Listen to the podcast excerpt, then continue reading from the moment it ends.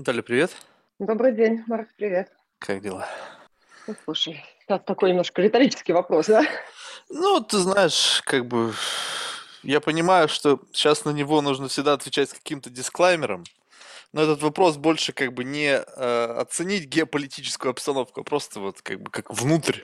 Ну, знаешь, геополитическая обстановка, к сожалению, влияет на состояние внутри а, по разным причинам, да, потому что даже если она тебя не, не касается напрямую, тем не менее, как-то она тебя задевает. Вот, в моем случае она меня и напрямую касается, и лично, и по бизнесу, и, и просто эмоционально. В общем, в общем хреново. В общем, хреново. Да, дела хреново, спасибо. Но, но спасибо.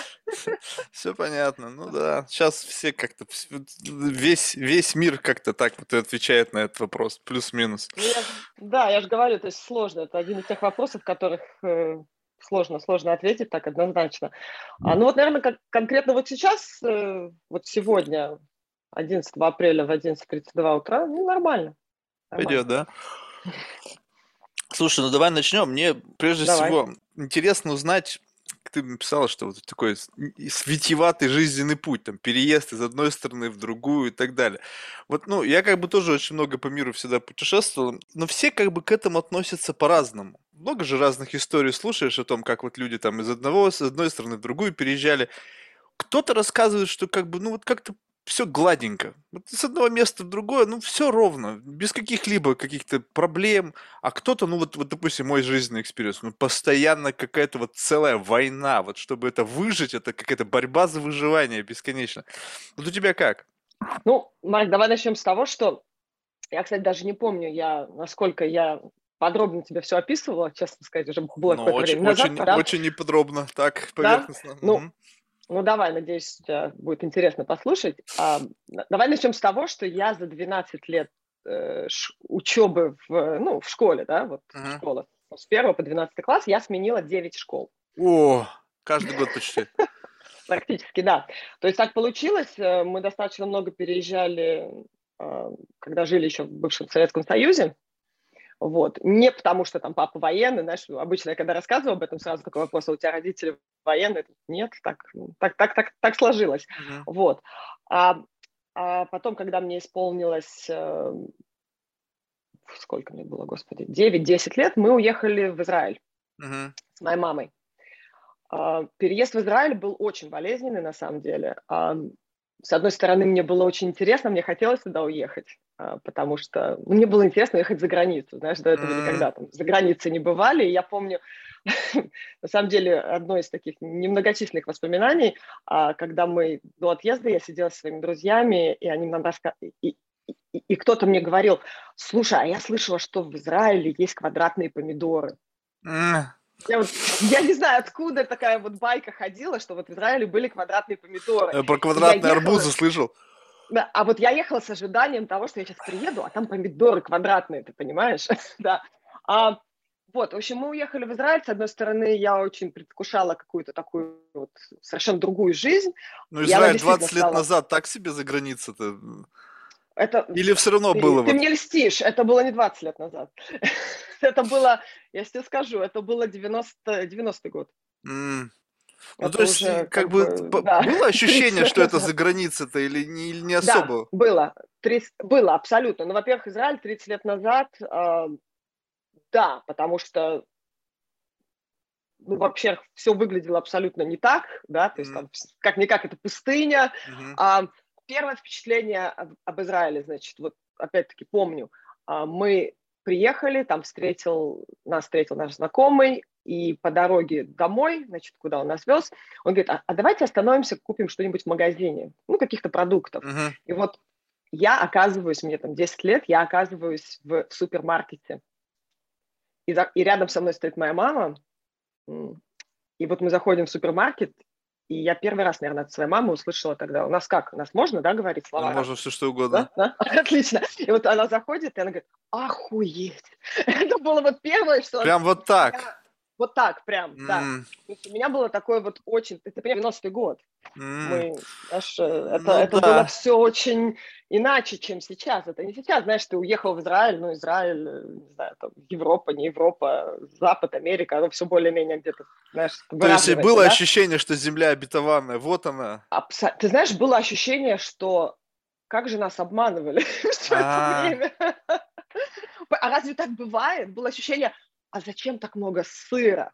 А, а что вот это такое? Спросила я, указывая на киви. Знаешь, ну, то есть, да, вот было ощущение... Я понимаю, что я сейчас, знаешь, говорю о, продуктах питания, но вот это было мое первое впечатление. И, да, вот э, После чего началась такая очень жесткая адаптация, на самом деле, потому что мне было 10 лет, я пошла в школу, ни слова не говоря на иврите. Дети, как ты сам понимаешь, э, бывают достаточно жестокими. Mm-hmm. И я дралась в школе. Это было, да, первые, первые года полтора, пока я не адаптировалась, пока я не стала говорить на эти без акцента, пока я не стала, ну, как-то вот не влилась вот в эту жизнь, очень тяжело. Я, я дралась, я со всеми там ругалась, я, я всегда была таким человеком, я всегда должна была за себя постоять, знаешь, поэтому а, надо было как-то добиваться вот этого своего места под солнцем.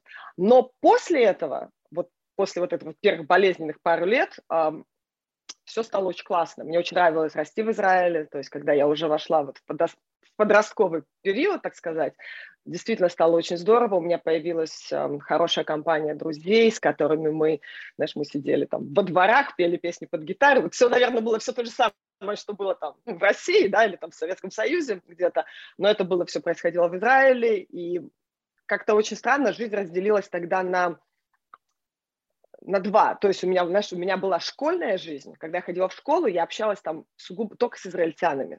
Uh-huh. Я говорила на иврите, я ощущала себя полностью израильтянкой, все мои друзья uh-huh. были израильтяне. У меня в школе, по-моему, не было ни одного друга э, русскоязычного.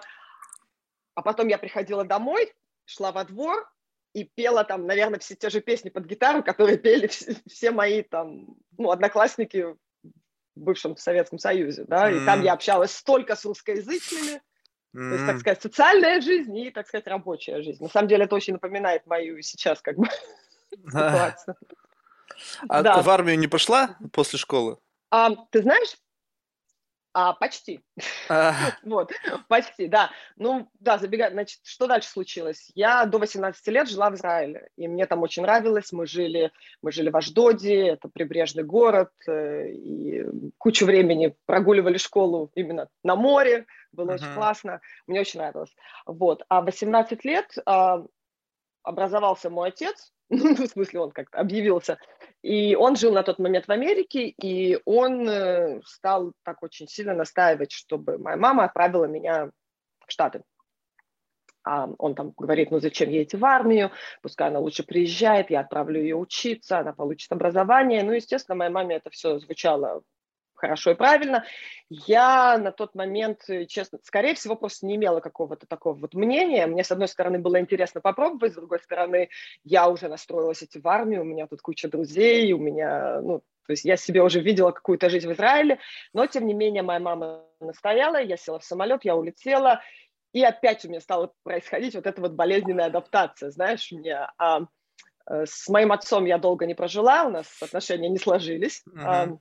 Вот, поэтому прожив э, буквально три месяца с ним, я была вынуждена выехать, у меня в кармане было 500 долларов, у меня не было на тот момент разрешения на работу, э, в общем, были свои сложности, но тем не менее, знаешь, не без, дроб... не без добрых людей мне, мне повезло, я смогла закрепиться здесь, и э, я пошла учиться, я пошла работать, я даже сделала себе документы через гражданство моего отца, скажем mm. так вот, ну, там были пути.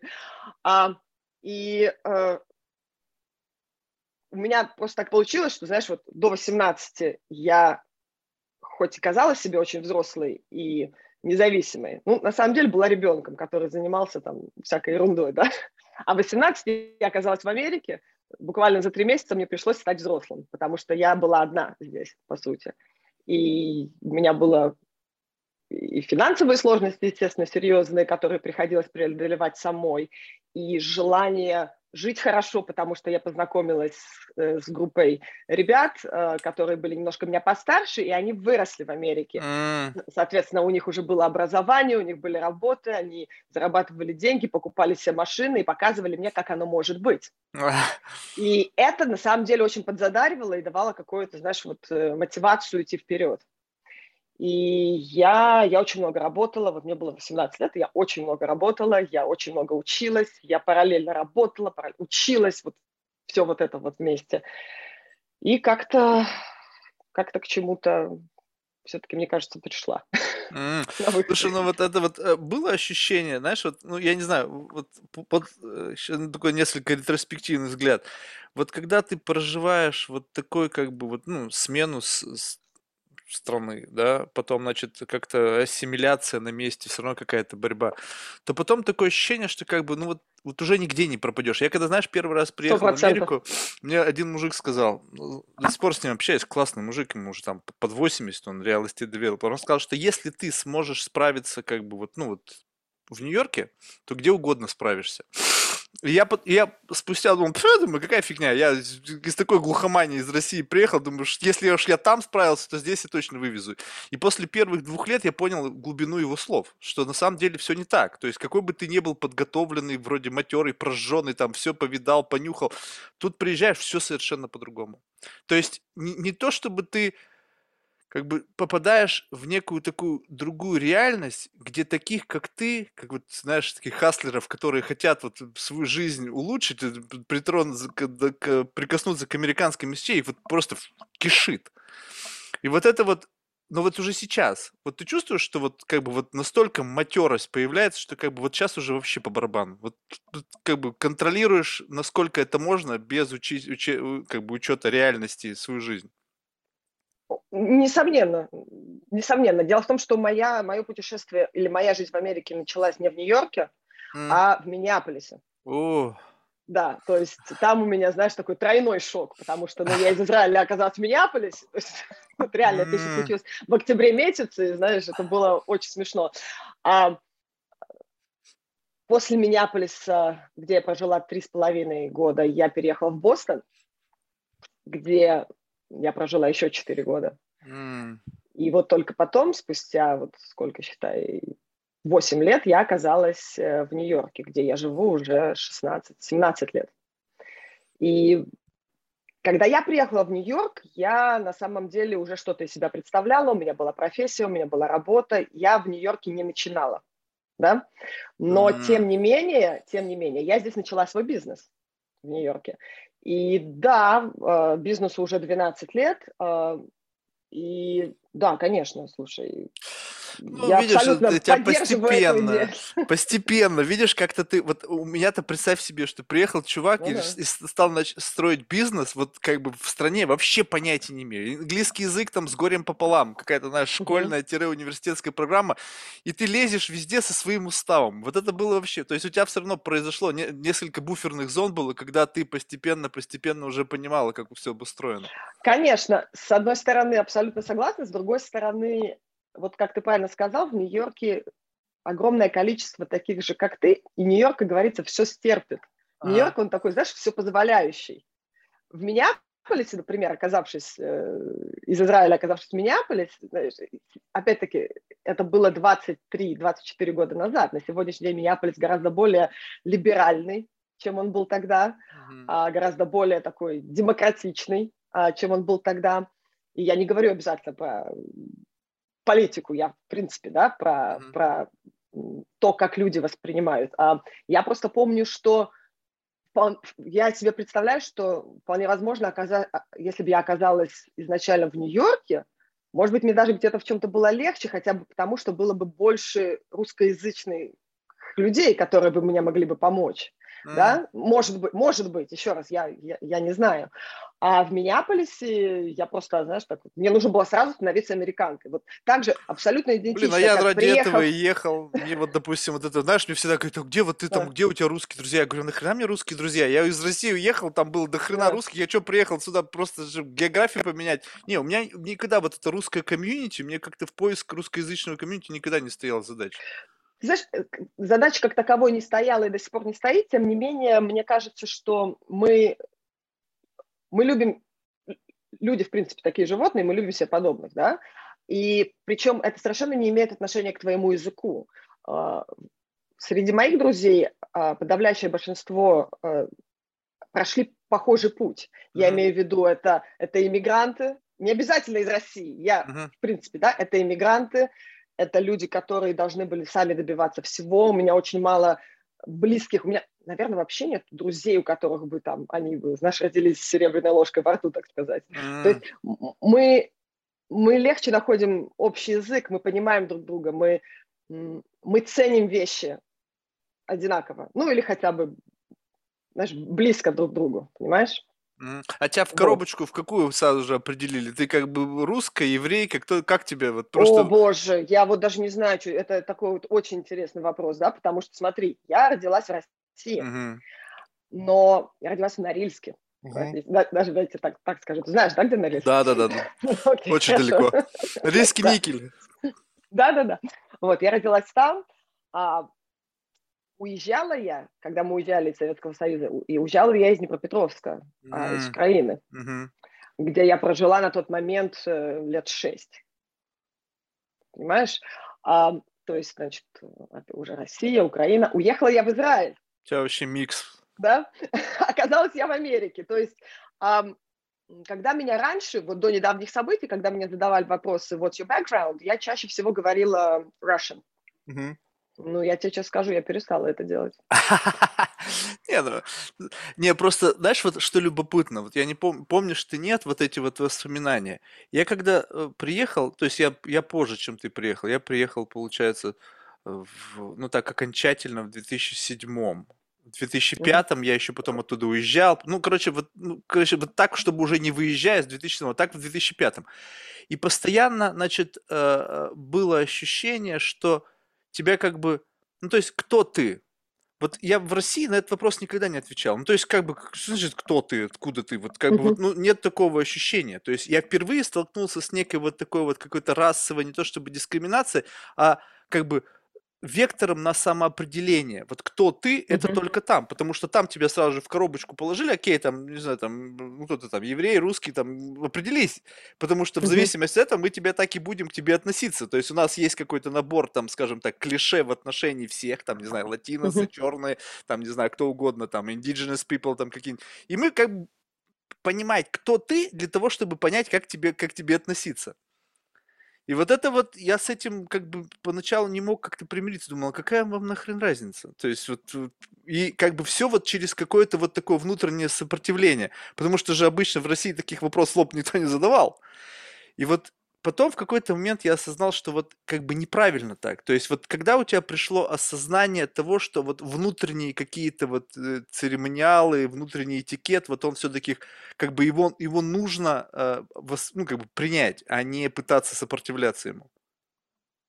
А я не, не знаю, пришло ли это понимание а, ко то есть нет, все равно Да, то есть у меня, я не знаю, кто я. Я не то, что, я, я, вот ты сейчас говорил, несколько раз повторил, да, вот кто ты. Я не знаю, вот одним словом я не могу сказать, кто я. Я, я, я точно не русская, хотя бы потому... Да, я говорю по-русски, а, но я родилась в России, но я абсолютно точно не русская. И я знаю это не, потому, что я так думаю, а потому что я достаточно много общаюсь с русскими, живущими в Российской Федерации, и мы очень разные. Mm. Я точно не... Я была израильтянка, это я тебе скажу точно. Ну, конечно, в армию я... собирался уже, да. все. Да, я была, я была израильтянкой, но у меня это прошло. А. Слушай, ты сейчас в Бруклине живешь? Вот. Там да. как бы не дают забыть, мне кажется. Там ведь постоянно как бы давай-давай, вспомни свои корни. Слушай, я живу в Windsor Terrace. А. Я не знаю, то есть mm-hmm. я живу, так сказать, в Норт Бруклине, да, ну, mm-hmm. то есть не, не, не в Южном Бруклине, поэтому у меня здесь немножко другой Бруклин, чем там, где не дают забыть кто-то, да, поэтому здесь я... Вот как раз мне чем очень нравится Нью-Йорк, а, тебе здесь не обязательно ставить на себя, вот мне кажется, какие-то э, вот эти вот, э, как правильно сказать, господи, ну, титулы вот эти навешивать, да? да? тебе-то нет, вот, э, вот в этом-то и как бы, я-то наоборот всегда старался как бы от всего, чего можно откреститься, я говорю, ребят, вот воспринимайте меня таким, какой есть. У меня херовый английский да. до сих пор, я говорю с бешеным акцентом. И вот относитесь ко мне такой, какой я есть. Вот как ты меня воспринимаешь? Да. Вот какая разница от того, от, откуда я родом? Вот, вот тебе, вот принципиально, ну, что знаешь? Меня, э, а тебя просто когда, пытаются... Меня, меня вот...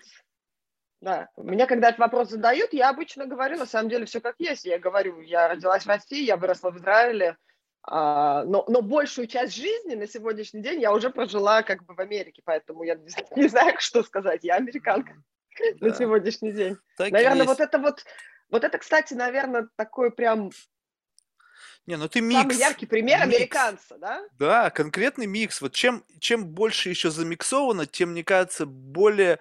Вот это, кстати же, интересно. Вот согласись, вот многие, э, кто как бы эмигрировали, их там бабушки или родители, они уже как бы, наверное, вряд ли как бы могут вот, считаться иммигрантами в том плане, что, ну, то есть, если ты родился, понятно, ты американец, но все равно, когда у тебя, ты растешь в семье, где все равно еще есть какое-то культурное наследие, там, так или иначе, там, не знаю, там, бабушка там борщ сварила, там, ну, или вообще какие-то там, плохо говорят уже совсем по-русски, но мне кажется, вот в тот момент, когда ты первое поколение, вот это вот и есть вот тот, вот тот настоящий дух американца, когда вот он начинает как бы ассимилироваться, когда он начинает как бы вот обтачивать вот тот бэкграунд, причем он уже там до этого начинал обтачиваться.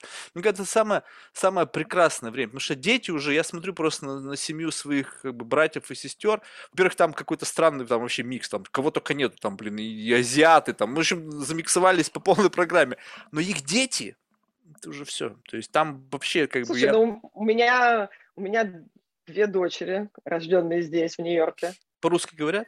И старшая очень хорошо говорит, пишет, э, ей 15 mm-hmm. лет, она предпочитает английский, конечно, mm-hmm. несомненно, предпочитает английский, но да, но при, при необходимости очень чисто, хорошо и даже почти грамотно говорит по-русски, читает, пишет. Младшая Все уже, не да? хочет. Причем, ты знаешь, как интересно, она до, наверное, до 6 лет, а сейчас ей 8, да, ей всего 8, до 6 лет она, вот пока в школу не пошла, она не хотела даже учить английский, она даже не хотела слышать английский. Она хотела, знаешь, она просто ей, она ходила в садик, и она возвращалась домой, возмущалась, мама, почему это я должна учить английский, почему они не хотят учить русский? То есть вот, вот так вот у нее было. А сегодня, а, вот ей сейчас 8 лет, из нее по-русски очень редко что вытащишь. Разве что бабушки, которые живут там в Израиле, да, ей звонят, и ей приходится с ними говорить по- по-русски, и это все очень смешно звучит. Ну, с Не бабушками хочется. там очень примитивный язык. Слушай, ну вот я, ну, знаешь, да. вот я просто к чему? Я вот сожалею, э, что вот в свое время, то есть была возможность учить язык с детства. То есть иврит была с детства возможность учить, да? То есть несмотря, да. я никогда не понимал, какого хрена эти книжки делают у нас дома. Ну, то есть, как бы, знаешь, это же скрывалось какое-то время, особенно там бабушками работали там на таких предприятиях, но были книжки, было как бы литература, можно было учить, в общем бабушка всегда говорила, родители. А, а вот упустил этот шанс, и вот сейчас вот как бы дети многие, а говорят, а нафига мне это надо? А на самом деле язык это не, вопрос даже не коммуникации, это какой-то, знаешь, это как будто бы какой-то фильтр. Чик, и ты mindset сменил, и вот если ты можешь как бы вот перепрыгивать с одного на другой, ты реальность как будто бы по-другому воспринимаешь. То есть воспринимаешь Абсолютно реально на русском языке, там, не знаю, на, на, на, на, на идише, там, не знаю, на, на английском. Это каждый раз восприятие новой реальности. И поэтому чем богаче в голове, тем, мне кажется, лучше. Поэтому детей, мне кажется, иногда нужно заставлять. Это же американская культура. Нельзя, пусть они сами. А вот хрен, вот заставлять, и потом они скажут спасибо. Я абсолютно с тобой согласна, и ты прям, знаешь, у меня с языка сорвал вот эти фразы, что, конечно, во-первых, тебе... Знаешь, мы очень много путешествуем. Mm-hmm. И когда мы куда-то едем, я всегда говорю своим детям, говорю, давайте хоть какие-то фразы все-таки учиться, да, говорить э, на языке той страны, в которую мы едем, а давайте хотя бы стараться, даже потому что это важно, потому что э, во-первых, это ты показываешь уважение, да, когда ты путешествуешь. Во-вторых, со временем если бы... Знаешь, я очень... Я довольно легко хватаю языки, на самом деле. Я, нам стоит уехать там на неделю в Испанию, я начинаю говорить по-испански. Э, там на неделю, на две во Францию, себе. Что это за талант это, такой? это факт. Я очень быстро. Но потом так же быстро и перестаю, как бы, знаешь, они, mm. они исчезают, эти языки.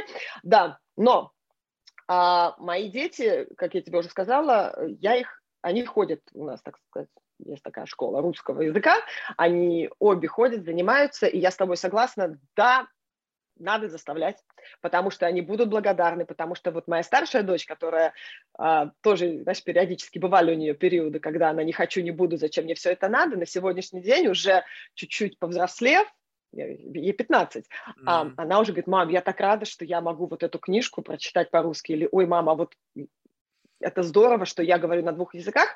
Ну, плюс, конечно же, еще есть целое научное да, объяснение тому, что люди, говорящие на многих языках, у них мозг реально больше, он лучше развит, он как бы... Ну, я а, про себя бы, наверное, это... не стал говорить, мне кажется, у меня какой-то все равно с грецкой орешек. Да прекрати! Но языки, да. А, ты знаешь, я в свое время, я прочитала «Преступление и наказание» на трех языках. Так получилось. Я сначала его прочитала на русском, просто ага. потому что ну, я его прочитала на русском. Потом я его прочитала на иврите, потому что мы проходили э, в школе его в Израиле. И третий раз я его прочитала на английском. И все три раза это произведение воспринималось мной совершенно иначе. Ну да. И, и могу себе представить, что так... Э, ну, это здорово, конечно, читать литературу в оригинале, но иногда интересно действительно прочитать в переводе и понять, как человек, который как переводчик воспринимал, да, это э, произведение. Вот, поэтому да, я с тобой согласна. Э, чем больше языков, тем лучше. Я очень хочу нормально выучить испанский, ну так, чтобы на нем свободно говорить, и я над этим работаю. И я прожил год в Испании и вообще ничего не выучил. Я думал, все. Серьезно? Я... Как да. так можно? А вот представь себе, я же, короче, у нас офис, ну, часть э, находится в Испании. И когда начался ковид, сижу и как бы думаю, а что возвращаться-то? Думаю, что там сейчас все, все позакрывают. Ну, в общем, как-то не сумел уехать, я остался на год. Думаю, ну раз остался, буду учить испанский язык. Что ты думаешь? Что-то посмотрел, посмотрел, думаю, не, нафиг, год прожил и вообще вот, ну вот вообще ноль. Вот даже как бы вот обычно же даже как-то все равно вот э, by default начинает язык учиться, а тут даже Подожди, вот ну, абсолютно это, ноль. Но это ковид. Ты, наверное, сидел, да, сидел по большей степени дома, да. а, занимался Не, ну я все равно что-то там... На английском. Да, но все равно как бы вот какое-то было, все равно приходили, там, у нас же там дом, приходили постоянно какие-то знакомые, там, несмотря на все запреты. И как бы они говорили, но в конечном итоге все быстро переключались на английский, и как бы... И вот сейчас да, я ну, жалею. у тебя не было, у тебя не было вот этой необходимости, знаешь, ты иными словами, если бы ты сейчас поехал, да, там, ну, в нековидные времена, да, и ты бы, тебе бы пришлось бы жить там настоящий... Я бы один хрен, я везде по- по-английски говорил, они не понимают, а я один хрен по-английски. Мне даже нет, вот, понимаешь, я как вот, ну, до такой степени баран, они абсолютно же там, особенно мы жили там, даже дом на берегу, там какой-то, знаешь, курортный городок, ну там понятно, что требовать э, от местных жителей, чтобы они на английском языке говорили, а мне пофиг, вот в этом отношении. Я смотрю, рядом люди пыжатся, что-то там пытаются на испанском объяснить, мне похер, на английском говоришь и все. Я, мне кажется, знаешь, вот нигде бы, вот, то есть это какой-то, наверное, мне косяк большей степени, что я не пытаюсь ассимилироваться, вот, но в целом вот, ну, просто повезло, что в школе английский язык был. Так бы, мне кажется, я бы до сих пор на русском бы везде говорил, пытался бы их перейти. Знаешь, вот мы недавно, пару месяцев назад ездили в конце года отдыхать в Коста-Рику, mm-hmm. и, и запомнился мне такой случай. Мы были на пляже, и возле нас сидела такая большая костариканская семья. Они приехали mm-hmm. посмотреть там салют. Э, это было как раз... А, это был как раз на Christmas, Christmas mm-hmm. И и мы с ними разговорились. Но чтобы ты понимал, а, в моей семье никто толком по-испански не говорит. И у них никто толком не говорит по-английски. Но мы так здорово и прекрасно пообщались, мы где-то час беседовали, и мы здорово друг друга понимали. То есть я им пыталась говорить ну, то, что я могу три с половиной слова на испанском, они мне отвечали также то на испанском, то на английском. Это было так здорово. И я подумала, блин, как бы это было бы еще класснее, да, еще ближе, если бы мы действительно могли пообщаться, вот если бы я все-таки могла бы их понимать нормально и говорить. Мне все-таки я, я считаю, что языки нужно учить, блин. Вот это, это такой life skill, знаешь, mm-hmm. life skill. Ну вот еще тоже, знаешь, вот многими вот общаешься, особенно те, кто вот, э, ну, еще, еще до того, как они вот э, переехали на постоянное место жительства, там, спустя, там, не знаю, 5... Ну, я считаю, что если не прожил 5 лет или там даже 10, то это еще не, не совсем как бы переехал. Вот, и, и как бы люди ведь, многие живущие там в России, они же достаточно неплохо знают английский язык. Но знать и понимать – это не одно и то же. Иногда бывает вот Абсолютно. просто, то есть вот не то чтобы даже сленг, а вот просто вот внутри этого, внутри языка есть какая-то вот прямо культура, которая вот оперирует большими смыслами. И вот, допустим, я до сих пор за собой замечаю, что я не могу думать по-английски. Я все равно думаю по-русски. То есть вот если, ну, то есть вот как бы, если уж совсем как бы, когда такая вот, ну не знаю, вот у меня было несколько там прям вот полноценно, когда я вот, ну, а, ни одной живой души, с кем можно было бы поговорить по-русски, не было. Вот, и достаточно длительное время. И почти, я как будто бы почти переключился на английский язык, но все равно, как только люди уходят, остаешься не с самим собой, опять щелк, тумблер, и опять на русском думаешь. Так у меня и не получилось. Я не знаю, в чем это. Вот некоторые прям заб- переключаются и уже все, забывают уже все мысли на английском, сны на английском. У меня все на русском. Не знаю почему. Ты знаешь, а, а у меня, наверное, какая-то комбинация. У меня когда как. А, у меня вот есть реально темы, которые мне очень сложно обсуждать по-русски, просто потому что я обычно, да, вот, например, о работе, да, mm-hmm. мне очень сложно говорить по-русски, потому что я редко когда говорю по-русски на работе, скажем так, или о работе. А, поэтому я как-то особо за этим не слежу, но мне кажется, что все, что касается вот какого-то личного ощущения, каких-то эмоций, и так далее. Наверное, все-таки чаще тоже по-русски. В голове, да, вот когда сам с собой разговариваешь. Да, сам с собой. Вот эти вот мысли, которые вот... Причем, причем такие вот они глубинного плана. Я вот когда начинал подкаст, я думаю, блин, начать с английского языка. Думаю, ну, и тут сколько знакомых, масса, прям интереснейших людей, и как бы думаю, блин, думаю, на английском. А потом я стал как бы просто в голове это проговаривать, и я понял, что вот я не могу Вообще, в принципе, даже на русском мне иногда бывает тяжело свою мысль извлечь вот изнутри, которая, знаешь, вот не то, что записанная там на бумажке, а вот она вот в процессе рождается, и она вот уродливая такая рождается, ее нужно как-то вот вытернуть. И даже на русском тяжело, а на английском еще тяжелее. Думаю, ну его нафиг. С другой Мне стороны... кажется, что нужно вытаскивать себя из каких-то рамок и заставлять, знаешь. Вот у меня есть подруга близкая, она петь любит. Mm-hmm. И она себя практически заставила пойти брать рус... Э, уроки вокала как раз у а, англоязычного преподавателя, потому что она говорит, да, я не могу петь. Я, говорю, я не могу петь английские песни. Ну, потому mm. что там, видимо, тоже какой-то другой процесс между говорить и петь. Она говорит, мне кажется, что я звучу по-другому, мне кажется, вот этот вот акцент какой-то становится сильный. И она себя вытащила, да, и вот из вот этой зоны комфорта заставила и перешла вот эту рамку, и говорит, это было одно из самых лучших вещей, которые я для себя сделала, для своего вокала, для развития и, в принципе, для языка. Поэтому, Марк, я тебя, я тебя призываю, делай какой-то микс, приглашай англоязычных гостей и русскоязычных У меня, знаешь, какой микс был? У меня микс был такой, что люди говорят по-английски, а я по-русски. Они просто забыли русский язык, им проще говорить по-английски, а я говорю по-русски. Понимаю.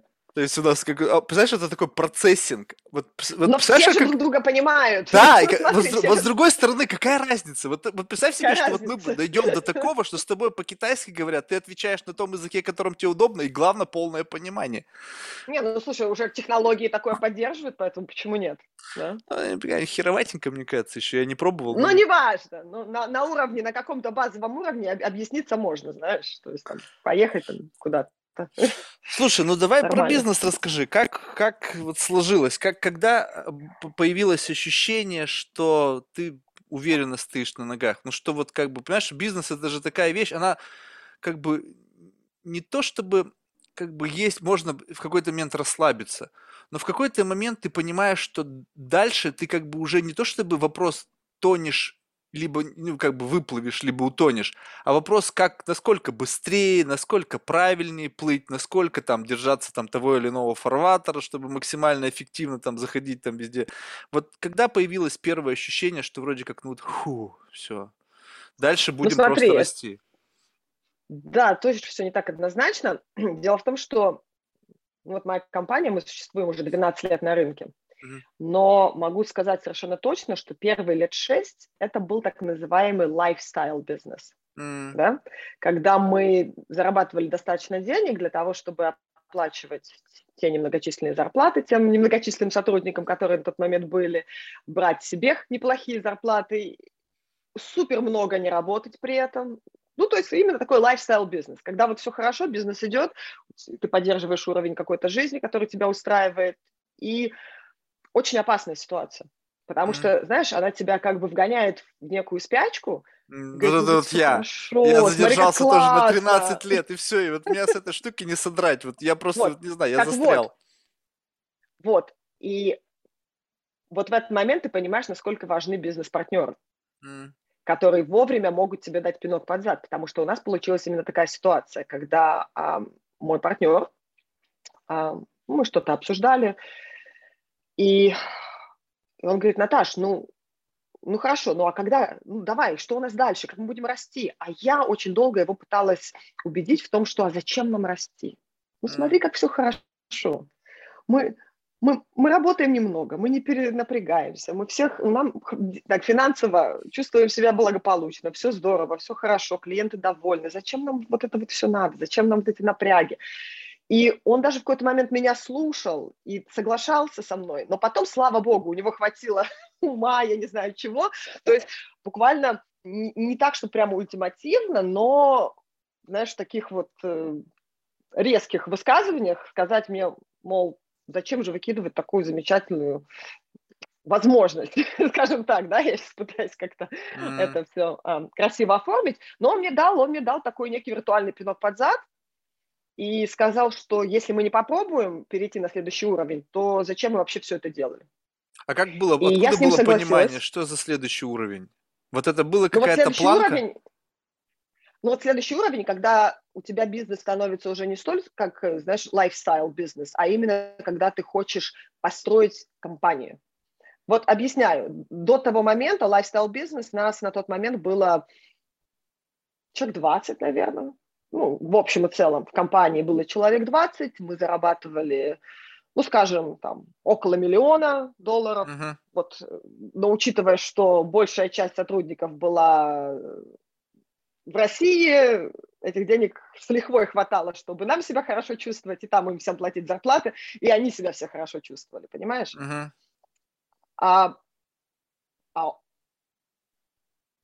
а потом, как бы ты понимаешь, что дальше, ну, в принципе, с точки зрения бизнеса, мне кажется, я э, не претендую на какое-то там знания доскональной теории, да, но мне кажется, что там до 20 человек, грубо говоря, это такой бизнес, который ты можешь управлять, один человек может управлять бизнесом до 20 человек. Uh-huh. Потому что это еще достаточно небольшое количество людей, ты можешь со всеми выстраивать какие-то взаимные отношения, ты, у тебя даже хватает времени со всеми пообщаться, всеми поуправлять, что-то там, э, решать вопросы всех там и так далее, да. А дальше идет, как мне кажется, 20-50. Это вот следующий уровень, до 50 человек, когда уже надо выстраивать э, не иерархию в нашем случае, и мы можем вернуться к этому вопросу потом, но некую разделение, да, какую-то командность. То есть у нас бизнес э, следует такими, знаешь, самоуправляемыми командами. У нас вот такая структура бизнеса, потому что мы с самого начала понимали, что мы не хотим выстраивать какую-то вот эту вот иерархию того, что вот есть начальник, есть начальник начальника, есть начальник начальника, и вот знаешь, менеджер среднего звена, mm-hmm. там, да, и так далее. Мы, мы, мы не хотели этого всего, нам казалось, что этого не нужно, мы хотели как можно более оптимально выровнять все и, знаешь, горизонтально, так сказать. Uh-huh. Вот. А, то есть в тот момент мы приняли решение, что мы хотим дорасти до 50 человек сотрудников. Вот это был наш личный следующий шаг. Да? И этот процесс нам занял около, наверное, двух лет. Два-три года, да, и как раз мы в середине, в начале ковида мы как раз оказались вот в середине этого процесса, а, очень испугались, потому что поняли, что, ой, сейчас может вообще все развалиться, это была наша первая реакция, да, а, а что же дальше? Но немножко так замерли в таком, знаешь, состоянии перед прыжком, но как-то очень быстро поняли, что все на самом деле хорошо, и ковид нам дал возможность перейти эту грань, на самом деле. Слушай, так нам... это вы, получается, спустя 10 лет решили перейти-то? Ковид-то вот когда нет, начался? Нет, нет, нет, нет. Я скажу, мы были в середине этого процесса. А. Вот где-то вот, да, да, да, мы были в середине этого процесса. И пару лет, опять-таки, смотри, мы растем только органическим образом. У нас никогда не было ни инвестиций, ничего. То есть мы все это делаем постепенно, сами своими силами. Uh-huh. Мы вкладываем свои деньги, которые мы зарабатываем в рост компании. А это uh-huh. все, знаешь, это, да, это берет время. Это берет время, конечно, гораздо дешевле, э, не дешевле, а гораздо быстрее это сделать за счет инвесторов. Но нам этого не хотелось, нам это было неинтересно, а, поэтому мы это делали своими силами. А, когда начался ковид, нас было человек 30. То есть мы вот буквально там, знаешь, там 4, ну, где-то 2-3 года росли, доросли, плюс 10 человек, да, там 30-35, может быть. Во время ковида мы выросли до 55. Mm. Вот, он все ускорил. Но росли мы не только в количестве людей, как ты понимаешь, росли мы и в заработках, в том смысле, что а, мы там поднимали свои скажем, мы выходили на другой уровень разработки, которую мы делали, мы писали более интересные продукты, мы выходили на новый уровень клиентов, то есть это, знаешь, такой вот рост. Здесь подрост, и тут подрост с одной стороны, и с другой стороны. Вот. А мы кучу времени, наверное, около полугода потратили на то, чтобы правильно имплементировать э, так называемые вот бирюзовые команды. Я не знаю, слышал ты о таком да, понятии да, или нет, да? Mm. То есть мы почитали много умных книг и пришли к выводу того, что если мы будем расти, то расти мы будем исключительно вот таким образом. На сегодняшний день это работает. Я не исключаю, что в какой-то момент это работать перестанет, но я вообще придерживаюсь такого мнению, что нету какой-то, вот, знаешь, так, silver bullet, как называется, да, серебряной пули, да, что ли, uh-huh. которая работает для всех во, во всех э, ситуациях.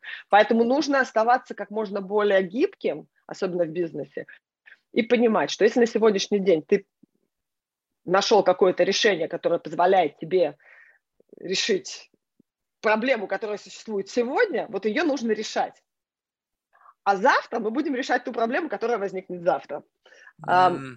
И на сегодняшний день у нас 62, 3 сотрудника, и мы, мы растем, мы каждый день практически интервьюируем Слушай, новых кандидатов и так далее. Да. А со временем личным как стало? Я, знаешь, как бы я всегда вот, у меня, знаешь, вот как бы, я, у меня к бизнесу такое очень специфическое отношение. Значит, э, я не знаю, как я это себе в голову вбил, но я э, как бы бизнес, у меня отношение такое, доход за единицу времени. То есть не принципиально, значит, э, какое количество у тебя там персонажей в твоем окружении и так далее, а вопрос, сколько ты уделяешь времени работе, сейчас я не говорю, как бы вот люди называют работой вот все, что не лень. Вот говорит, сколько ты работаешь? Я работаю 17 часов в день. Я говорю, давай распишем вот эти 17 часов реально, вот что ты делал? Пил кофе там с кем-то? Я говорю, так, это не работа, это ты пил кофе, там ужинал с кем-то, такие, ты жрал, ты, ты не... Вот сколько ты конкретно делаешь чего-то, что относится к, вот, к работе? То есть решаешь какие-то проблемы, что-то там создаешь, ну то есть вот это. И у меня очень как бы простая такая философия. Вот за единицу времени – зарабатываешь сколько, и следующий, вот как бы следующая бизнес-модель должна быть такой, что я за единицу точно такую же времени, но зарабатываю в два раза больше. Личная бизнес-модель, Но, здорово. но и количество людей не должно увеличиваться. А... Потому что если ты идешь, масштабируешь, просто нанимаешь, то есть ты делал там, у тебя было там 50 сотрудников, ты, окей, нанял 100, геморроя стало mm-hmm. больше, потому что управлять сотней как бы все равно сложнее, чем 50. По тем или иным ну, причинам. Да и нет. Ну, ну, ну упрощается да. сколько-то, потому что, в общем-то, да, да, да. все это масштабируется, но тем не менее, ртов больше стало, кормить больше стало. Ты как будто бы ревенью у тебя стало больше, но у тебя и ртов стало больше. То есть, по сути, ты как бы заработал да. больше. Там понятно, что маржа на каждом работнике из-за проекта получается в конечном итоге тебе в карман капает. Но ответственности больше. Тебе же сейчас думаешь, раньше ты думал о 50 людях, сейчас ты думаешь о 100 людях. В общем, это все превращается в какой-то такой невероятный геморрой, который я думаю, блин, а надо мне вот это? Вот я вот хочу перепрыгнуть с одного на другое, с той же командой, с тем же временем, но только в два раза больше доход. И не получается. Смотри, все хотят.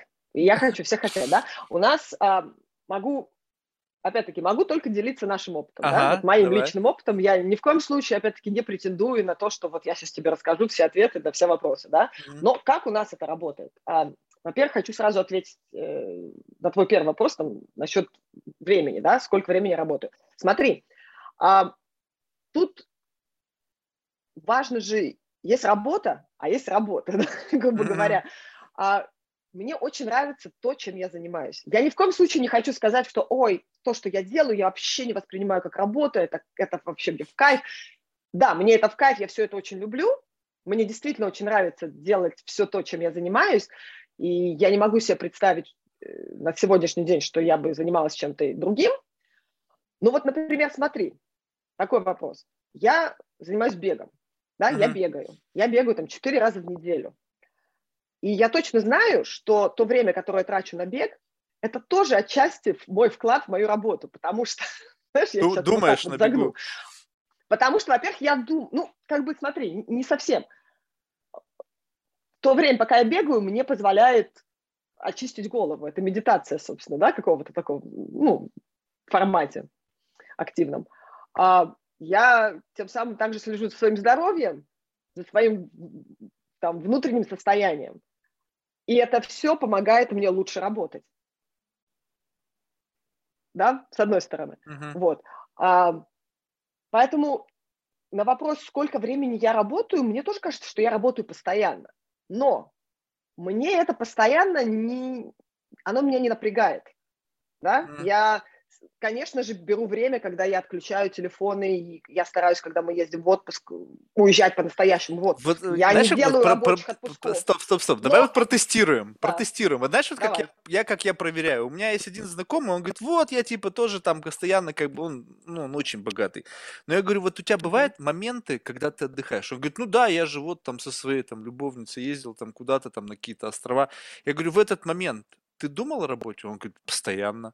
Я говорю, то есть ты не был на работе, но ты думал о работе, писал имейлы, отвечал на звонки. То есть вот то есть вопрос, когда ты не работаешь, ты вообще не думаешь о работе. Вот, вот прямо тумблер. Мне раз... кажется, ты понимаешь, в чем дело? Мне кажется, если ты работаешь, то да, а если это твой бизнес, ты его растишь, то, мне кажется, это очень сложно отключаться вот так. Смотри, я, я когда лично, я за последние два-три года, три, наверное, наконец-то мы дошли до того состояния, когда мы можем уезжать в отпуск. Когда я говорю «мы», я имею в виду я, мои партнеры и, и в принципе, сотрудники моей компании, да, мы можем уезжать в отпуск и отключаться. В том смысле, что я не отвечаю на имейлы, я не проверяю там Только на очень проекты назойливые. с клиентами. Нет, ты знаешь, э, если мне хочется, я... я а хочется, как правило, я, всегда. Очень, нет. Нет? Да, Прям блин, вот нет, нету вот это вот рука вообще... не, проверить, что там, а что там, нет?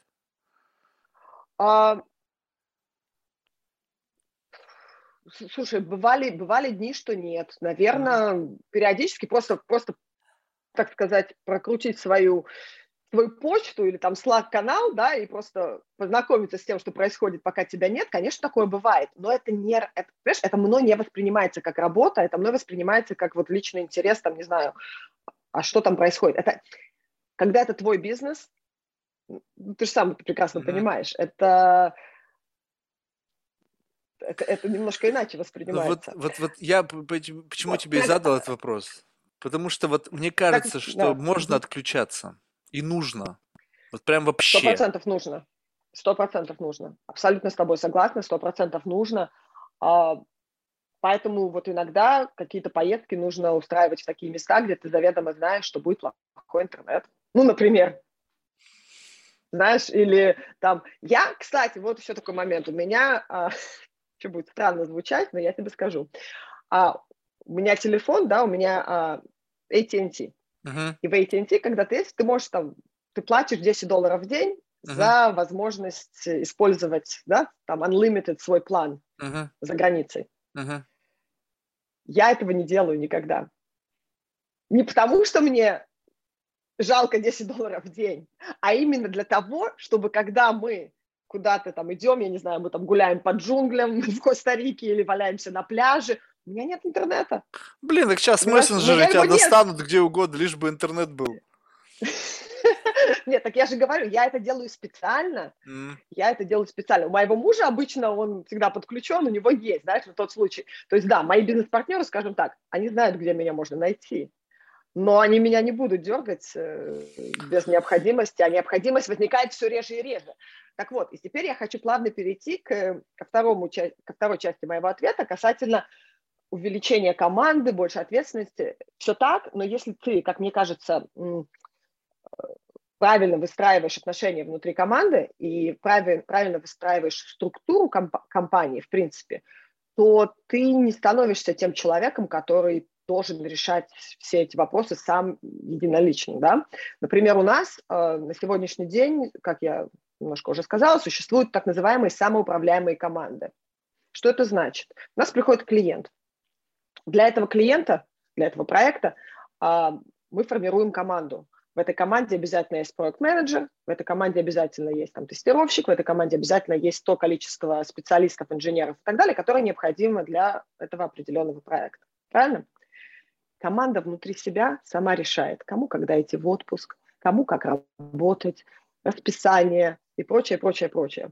Команда общается с клиентом напрямую. То есть я им, в принципе, там вообще не нужна. Не, ну они все на payroll, на payroll или нет?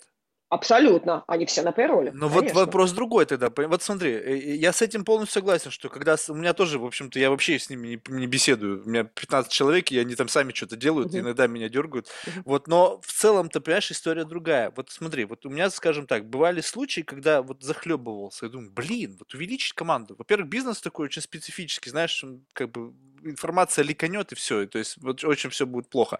Но в целом я подумал, блин, вот сейчас какие-то такие времена, когда вроде бы прет, и вот много клиентов, и думаешь, блин, увеличить количество этих э, работников, и будет все, в общем-то, в елочку, и как бы денег будет больше. А с другой стороны, вот сегодня есть вот эти вот клиенты, а завтра нет.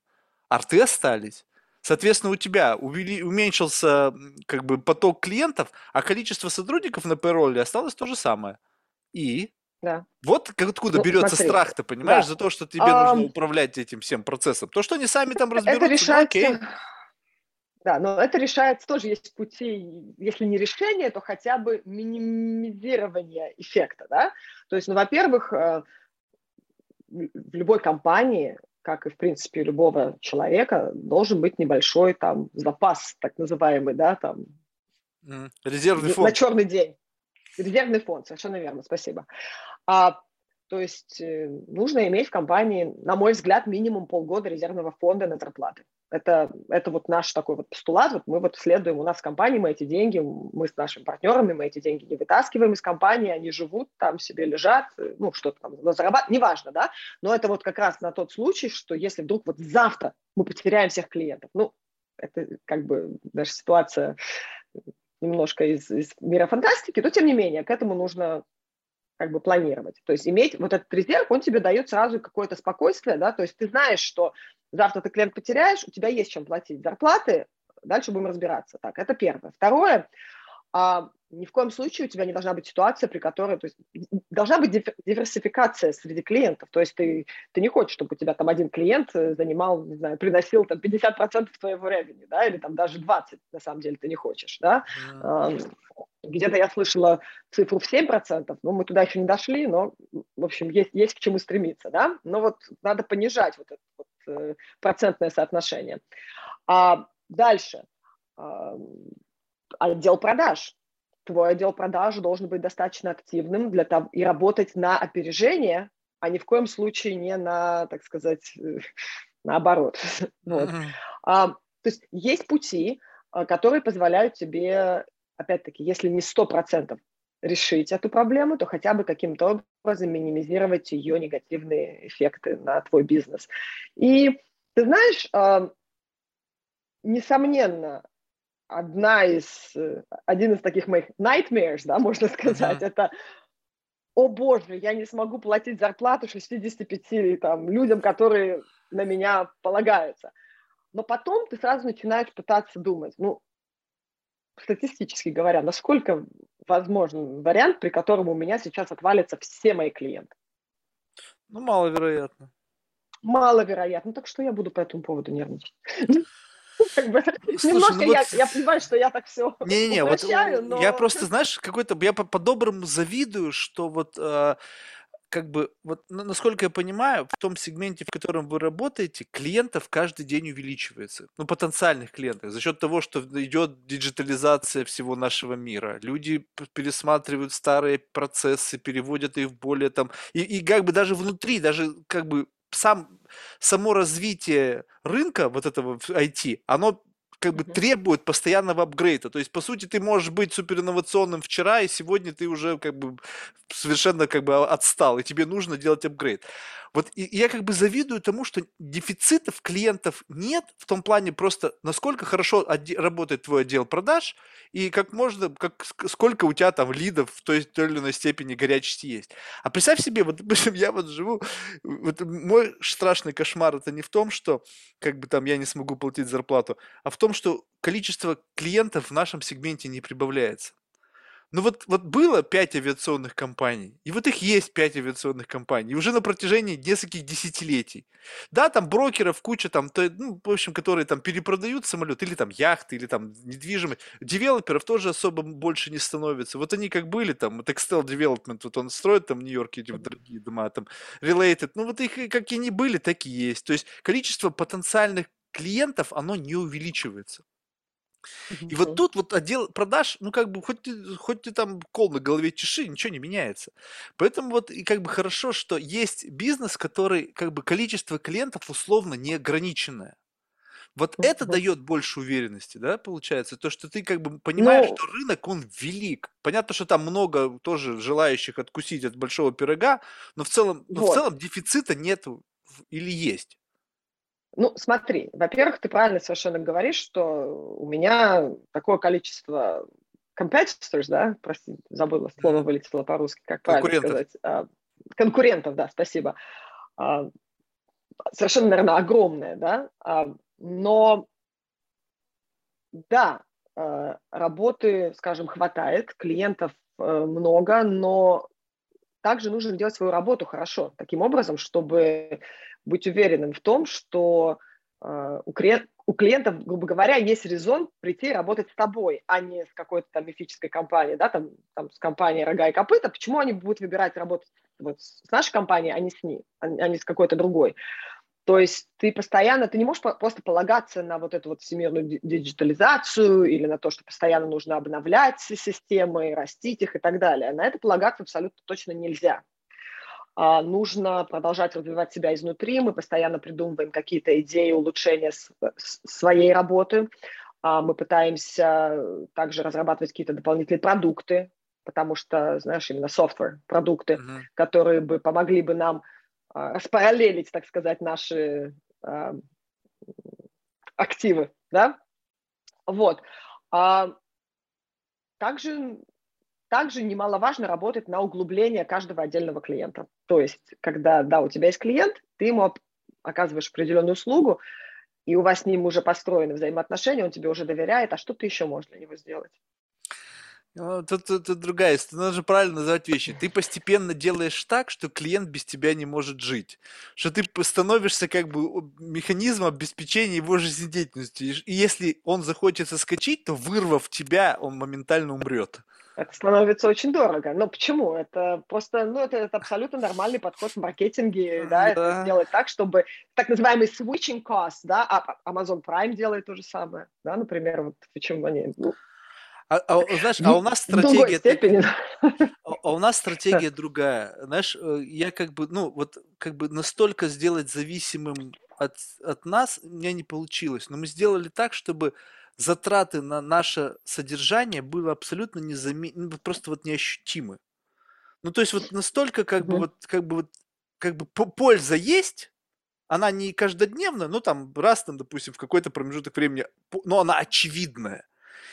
И затраты нивелируются, вот одна продажа нивелирует 5 лет сотрудничества с нами. Вот ну, такие цифры. Ну, самолет, представляешь, продаешь там за 100 с лишним миллионов, там за 200 миллионов, ну, дом да. там за 100 миллионов. Там комиссионные бешеные, а стоимость наших услуг, ну, просто крошечная по сравнению. Мне даже временами кажется, что я на паперте стою, блин, где-нибудь и прошу милостыню.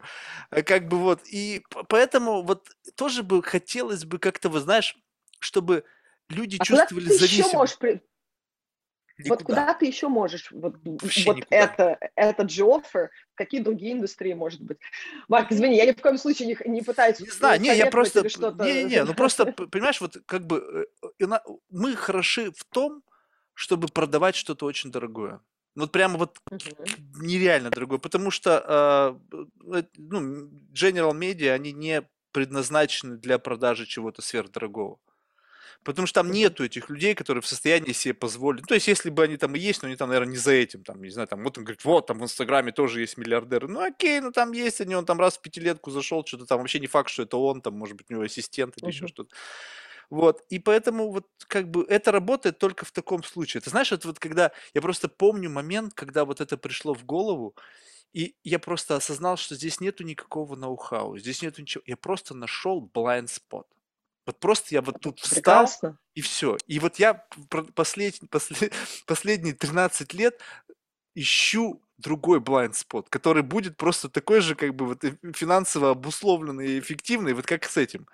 То есть я не думаю о каком-то предпринимательстве, о генерации каких-то идей. Просто тупо ищу, вот где есть вот какой-то в большом мире, то есть, по сути, это же вот как бы некий дефицит, да, когда вот эти все социальные сети – они пропустили возможность таргетинга by network. Ну, то есть вот нет uh-huh. такой опции. LinkedIn что-то там делает, но там лажа полная, они просто, как бы, условно, ты сам можешь написать, какая у тебя зарплата. Там, там SEO, как собак нерезанных, блин, таргетируешь там, uh-huh. а там непонятно вообще, кто ху из ху. Но вот так вот, чтобы от, отсортировать людей по уровню собственного капитала, ни одна социальная медиа и вообще Google до сих пор не сделали. Ну, то есть там можно какие-то интересы, там люди как-то ухватляют, что если у тебя там, ты закончил Гарвард, ты живешь на Иссайде, то наверняка ты выше среднего, да, ну, как бы, блин, как ты так, знаешь, как это говорится, письмами по воде Виллина, то есть, ну, как бы непонятно, вот, и я... Ну, вот, ну, вот ты сейчас, все, что ты сейчас говоришь, да, но, опять-таки, я не знаю достаточно о направлении, да, достаточно для того, чтобы что- что-либо советовать, но а в моей работе я очень часто говорю с, э, с фаундерами, которые приходят к нам с какими-то своими идеями, да, и говорят, помогите нам их внести в жизнь. И вот все практически, кто более-менее достигает каких-либо успехов, начинают с того, что они находят вот этот blind spot в той индустрии, которую они сами досконально знают. Да? И они говорят, я вот оглянулся и не могу поверить, что вот этого до сих пор нет я э, прошерстил весь рынок, а систему для, для, для автоматизации таких-то таких-то процессов я не нашел, и я не могу поверить. Я знаю, что это не только моя боль, я лично знаю, что еще 250 тысяч человек в моей профессиональной индустрии страдают от этой же боли. А ничего нет. А почему бы мне не построить какую-то систему и не разрешить эту боль? И ты знаешь, вот сейчас все, что ты мне сейчас говоришь, звучит как, может быть, ты тоже нашел какую-то такой pain point, да, вот эту вот боль, которую ты можешь э, автоматизировать, грубо говоря, да, я сейчас так упрощаю, да. Это знаешь, что найдено давным-давно было, и, с тех пор вперед. ничего не изменилось. Мы даже, мы даже до сих пор контент вручную доставляем, мы даже софтвер для рассылки не используем, все вручную, все ручками. Не знаю, вот как-то вот в этом есть Без комментариев. Не, ну это, это на самом деле это же просто как бы есть, это тоже определенная фишка. Вот, но я имею в виду, что вот есть вот какая-то магия предпринимательства, когда люди видят вот эти вот э, зоны, да, вот эти потенциальные blind spots, да, которые вот не видны всем. И самое, что интересно, что чем ты становишься успешным, чем вот эта вот слепая зона покрывает большее количество людей. Вот ты сейчас сказал 250 тысяч, а кто-то там миллионы. И за счет получается, что с миру по нитке голым рубаха. То есть мне всегда, я никогда не думал, я всегда думал, вот будешь работать с богатыми людьми, будешь офигенно сам богат. Хрен. Надо работать с нищебродами и продавать им какой-то дешевый порожняк. И вот тогда ты станешь богатым. Вот, вот ну, тогда ну, смотри, реально а, а есть, а есть, а, а можно это посмотреть с другой стороны. А, не каждый стартап, не каждый бизнес должен становиться там следующим Фейсбуком, да, или там каким-то э, единорогом, да. Mm-hmm. Особенно в нашей стране, в Америке, а, есть такое понятие, как э, бизнес ради перехода на какой-то следующий уровень, да, то есть, ну, ага. грубо говоря, когда запускается какая-то, какая-то, какой-то стартап, заведомо понимая, что это it's not a billion dollar, да, идея, это не юникорн, но этот стартап может тебе дать открыть дверь в мир чего-то еще. То есть, грубо говоря, либо ты продашь свою идею кому-то, кто крупнее тебя, тем самым пустит тебя вот в свой этот клуб супер, mm-hmm. да, там, единорогов, либо э, просто заработаешь себе какую-то репутацию, да, тем, что ты запустил какой-то стартап, который был успешен, но, скажем, не стал единорогом, да, то есть не принес тебе тех миллиардов, которых ты, наде... ну, которых ты хочешь. То есть э, мне кажется, что Америка позволяет и поддерживает э, так называемых серийных э, предпринимателей, и, блин, это надо использовать, мне кажется. Да, видишь, ну просто вот как я сейчас это осознаю, вот уже спустя сколько времени, и как бы вот э, каждый шаг, который был принимался на нашем пути, я понимаю, что я сам согнал себя в ловушку. Ты представляешь себе, что ведь о нас вообще никто не знал. И до сих пор мало кто знает. А все почему? Потому что у нас NDA, нельзя разглашать, кто твой клиент, они сами никому не говорят, потому что нафига говорить, ну, если ты сидишь на чем-то ровно, у нас эксклюзивные контракты, длящиеся годами, да, допустим, вот там с точки зрения real estate, допустим, там несколько лет уже там почти, ну, сколько там уже, почти приближается к 10, один клиент из Калифорнии, все. То есть, понимаешь, мы сами... Потому что эксклюзив. Да, и больше мы ни с кем не имеем права сотрудничать. А цены зафиксированы были 10 лет назад. Понимаешь?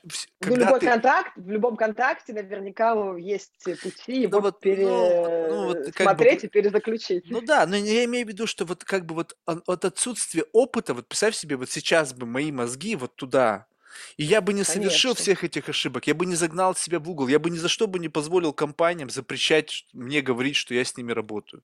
Это единственный способ продажи, блин. Как бы вот, представь себе, вот мы работаем там с Boeing. Блин, ну я не имею права условно это сказать. Почему? Потому что у меня есть договор с ними. И вот, вот они, понимаешь, а, а, а вот это sales point. Короче, да. все, все очень как бы вот но, условно. Но, тем не менее, то, что ты говоришь, и на самом деле мы все, когда я говорю мы, я имею в виду предприниматель, да, понаделывали, особенно там в начале своих путей кучу разных ошибок такого рода. И главное же как? Посмотреть назад, воспринять их э, именно как то, чем они являются, ошибки. А, мы, мы запнулись, мы чего-то нового выучили, впредь мы больше так делать не будем. Слушай, э, разные ситуации случаются с разными людьми. Mm. И всегда можно все-таки найти пути каким-то образом переработать какие-то старые договоренности, особенно там по прошествии 10 лет. Это, мне кажется, возможно. Да, ну я, знаешь, как бы я, вот ты видишь, как-то ты сумела за счет своего партнера сдвинуть себя вот с, вот с этой вот такой какой-то, знаешь, зоны комфорта. Я просто понимаю, да. что я, знаешь, вот хорошо устроился. Я живу, как бы все идет как-то своим чередом. И вроде бы как бы, да, я хочу чего-то большего, но настолько большего, сколько я хочу, я понимаю, что мой бизнес, даже если я там просто, не знаю, что начну делать, я все равно как бы на яхте 200-метровой не окажусь. Поэтому думаю, а нафига?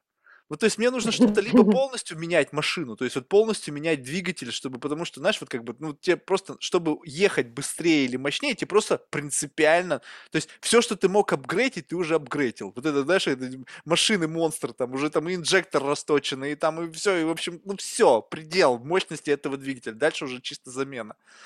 И вот думаешь, блин, а как? Иногда помогает Иногда помогает походить на какие-нибудь э, network events. Ой, мне я абсолютно не шучу. Я, я, я понимаю, я все понимаю и разделяю, и зачастую разделяю. Но если найти действительно какие-то интересные э, мероприятия, они иногда тебя могут зажечь. Вот дать тебе вот этот вот, знаешь, э, пусть это искусственно раз, э, мотивация, да, но дать, вот, подтолкнуть тебя чуть-чуть вперед.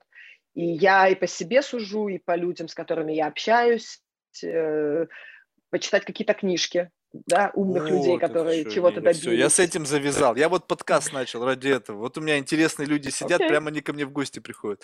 Я завязал. Нет, я, знаешь, это, вот... это все замечательно, но я абсолютно понимаю, я ни в коем случае не советую какие-то help, self-help'овские книжки, я, я не про это говорю. Я говорю про книжки истории каких-то там успешных предпринимателей. Да? Там bullshit 90%, а, мне кажется.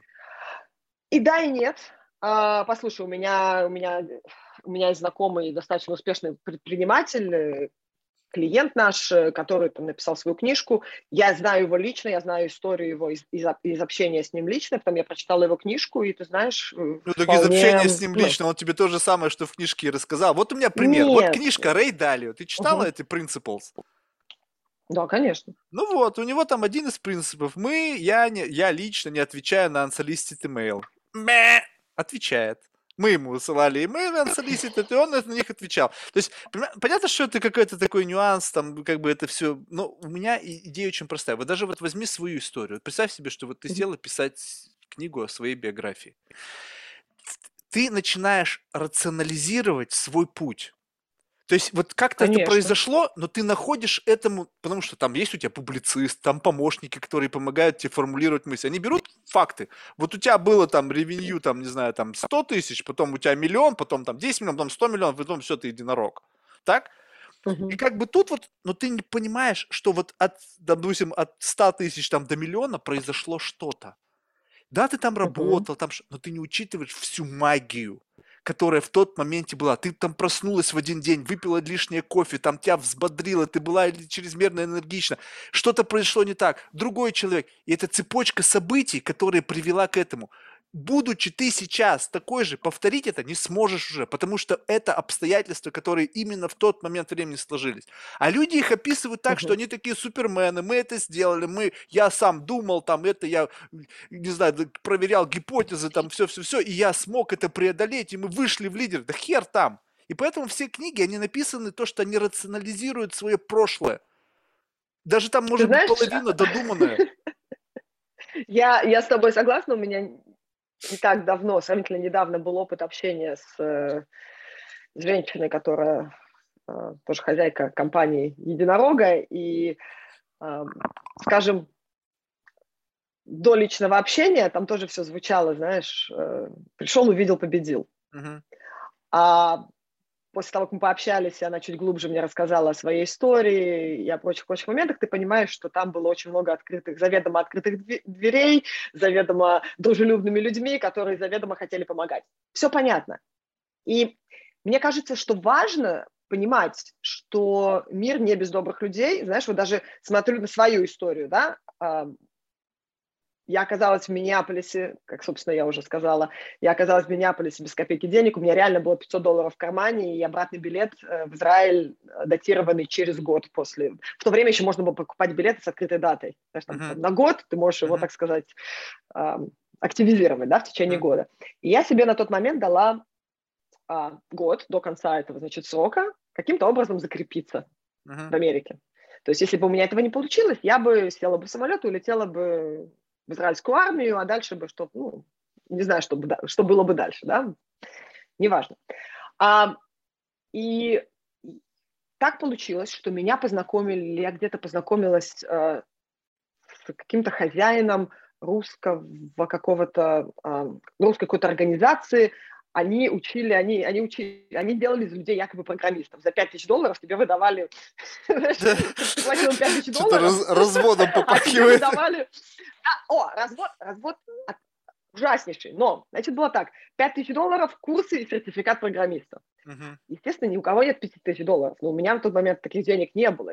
А, ну, я взяла суду, понимаешь, я взяла суду на 5 тысяч долларов, это какие-то жуткие проценты.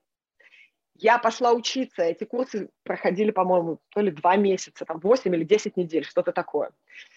Не научили ничему, но выдали сертификат, но что еще более главное, устроили в конце так называемый job fair, когда они пригласили, когда нас научили писать резюме, в котором, естественно, ничего, кроме как вот этих курсов указано не было, потому что ничего не было, да, и пригласили кучу а, владельцев малого бизнеса из вот, э, тех районов, да, близких. Mm-hmm. Neighborhood. И, да-да-да.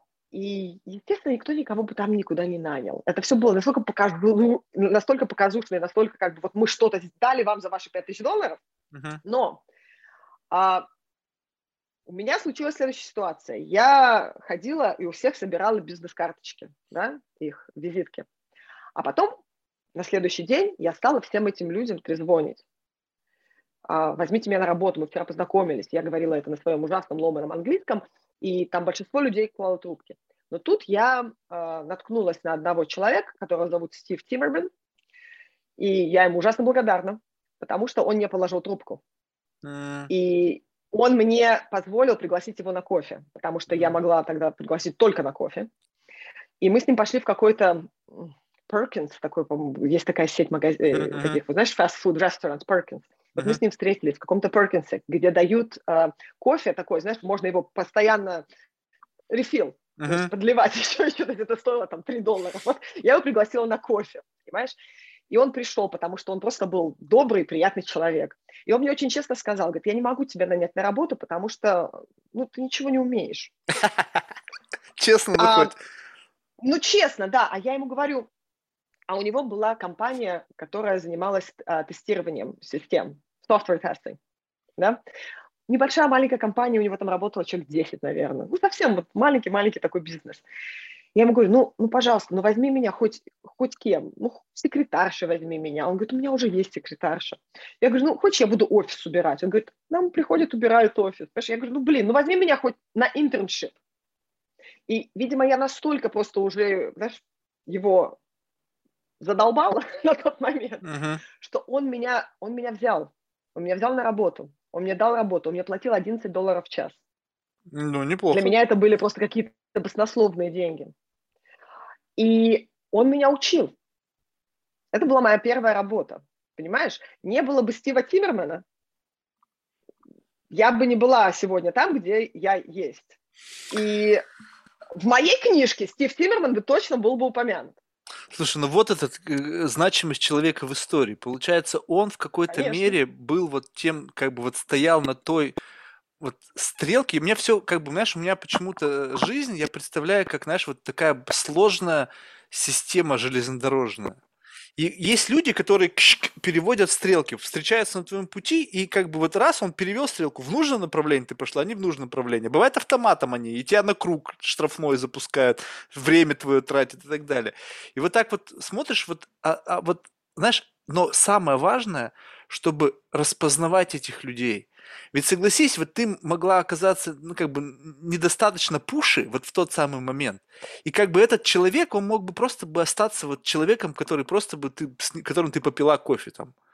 Вот, Конечно. К, вот, вот здесь вот это что, черта характера, вот ты вот как бы до, до конца давишь, вот когда ты понимаешь, это... что уже все, как это бы дальше уже грубость. Когда терять нечего, нет, нет. А когда, а у меня не было вариантов, у меня это был единственный вариант мне на тот момент как-то закрепиться в этой стране. Mm-hmm. Это то, как я это воспринимала для себя. У меня не было, у меня не было возможности не получить эту работу. Mm. Знаешь, у меня, я не могла взять no for an answer, как говорится, да, но также не было бы никакой грубости. Боже упаси, ты что, я вполне адекватный человек. Не, ну я не имел в виду грубость, я имею в виду, знаешь, когда оверпушу, ну вот, то есть вот прям вот вообще вот до ну такой степени. Вот есть такие люди, которые, ну прям вот они без, без мыла в жопу лезут до последнего. Ну, наверное, так, так люди делают уже на каких-то следующих этапах, дальнейших этапах своей там, карьеры или жизни. Мне кажется, когда ты, грубо говоря, сидишь там гол, да, и, и говоришь, ну, ну хоть как-то помоги, вот реально, я готов делать все. Mm. И если, если тебе повезло, а я ни на секунду не умоляю тот факт, что мне повезло. То есть я, когда, знаешь, я смотрю там, да, я очень много работала, я очень много делала для того, чтобы там достигать успехов, но мне также, мне часто везло, на самом деле. Мне mm. часто везло, когда могло бы пойти как-то иначе, шло именно вот так. Mm. И я, знаешь, я благодарю жизнь за это, потому что, ну, как-то жизнь меня порой охраняет и направляет вот по правильному пути, как ты говоришь, да. А, поэтому, мне кажется, важно это осознавать, Мне кажется, важно испытывать э, чувство благодарности. Мне кажется, важно понимать, что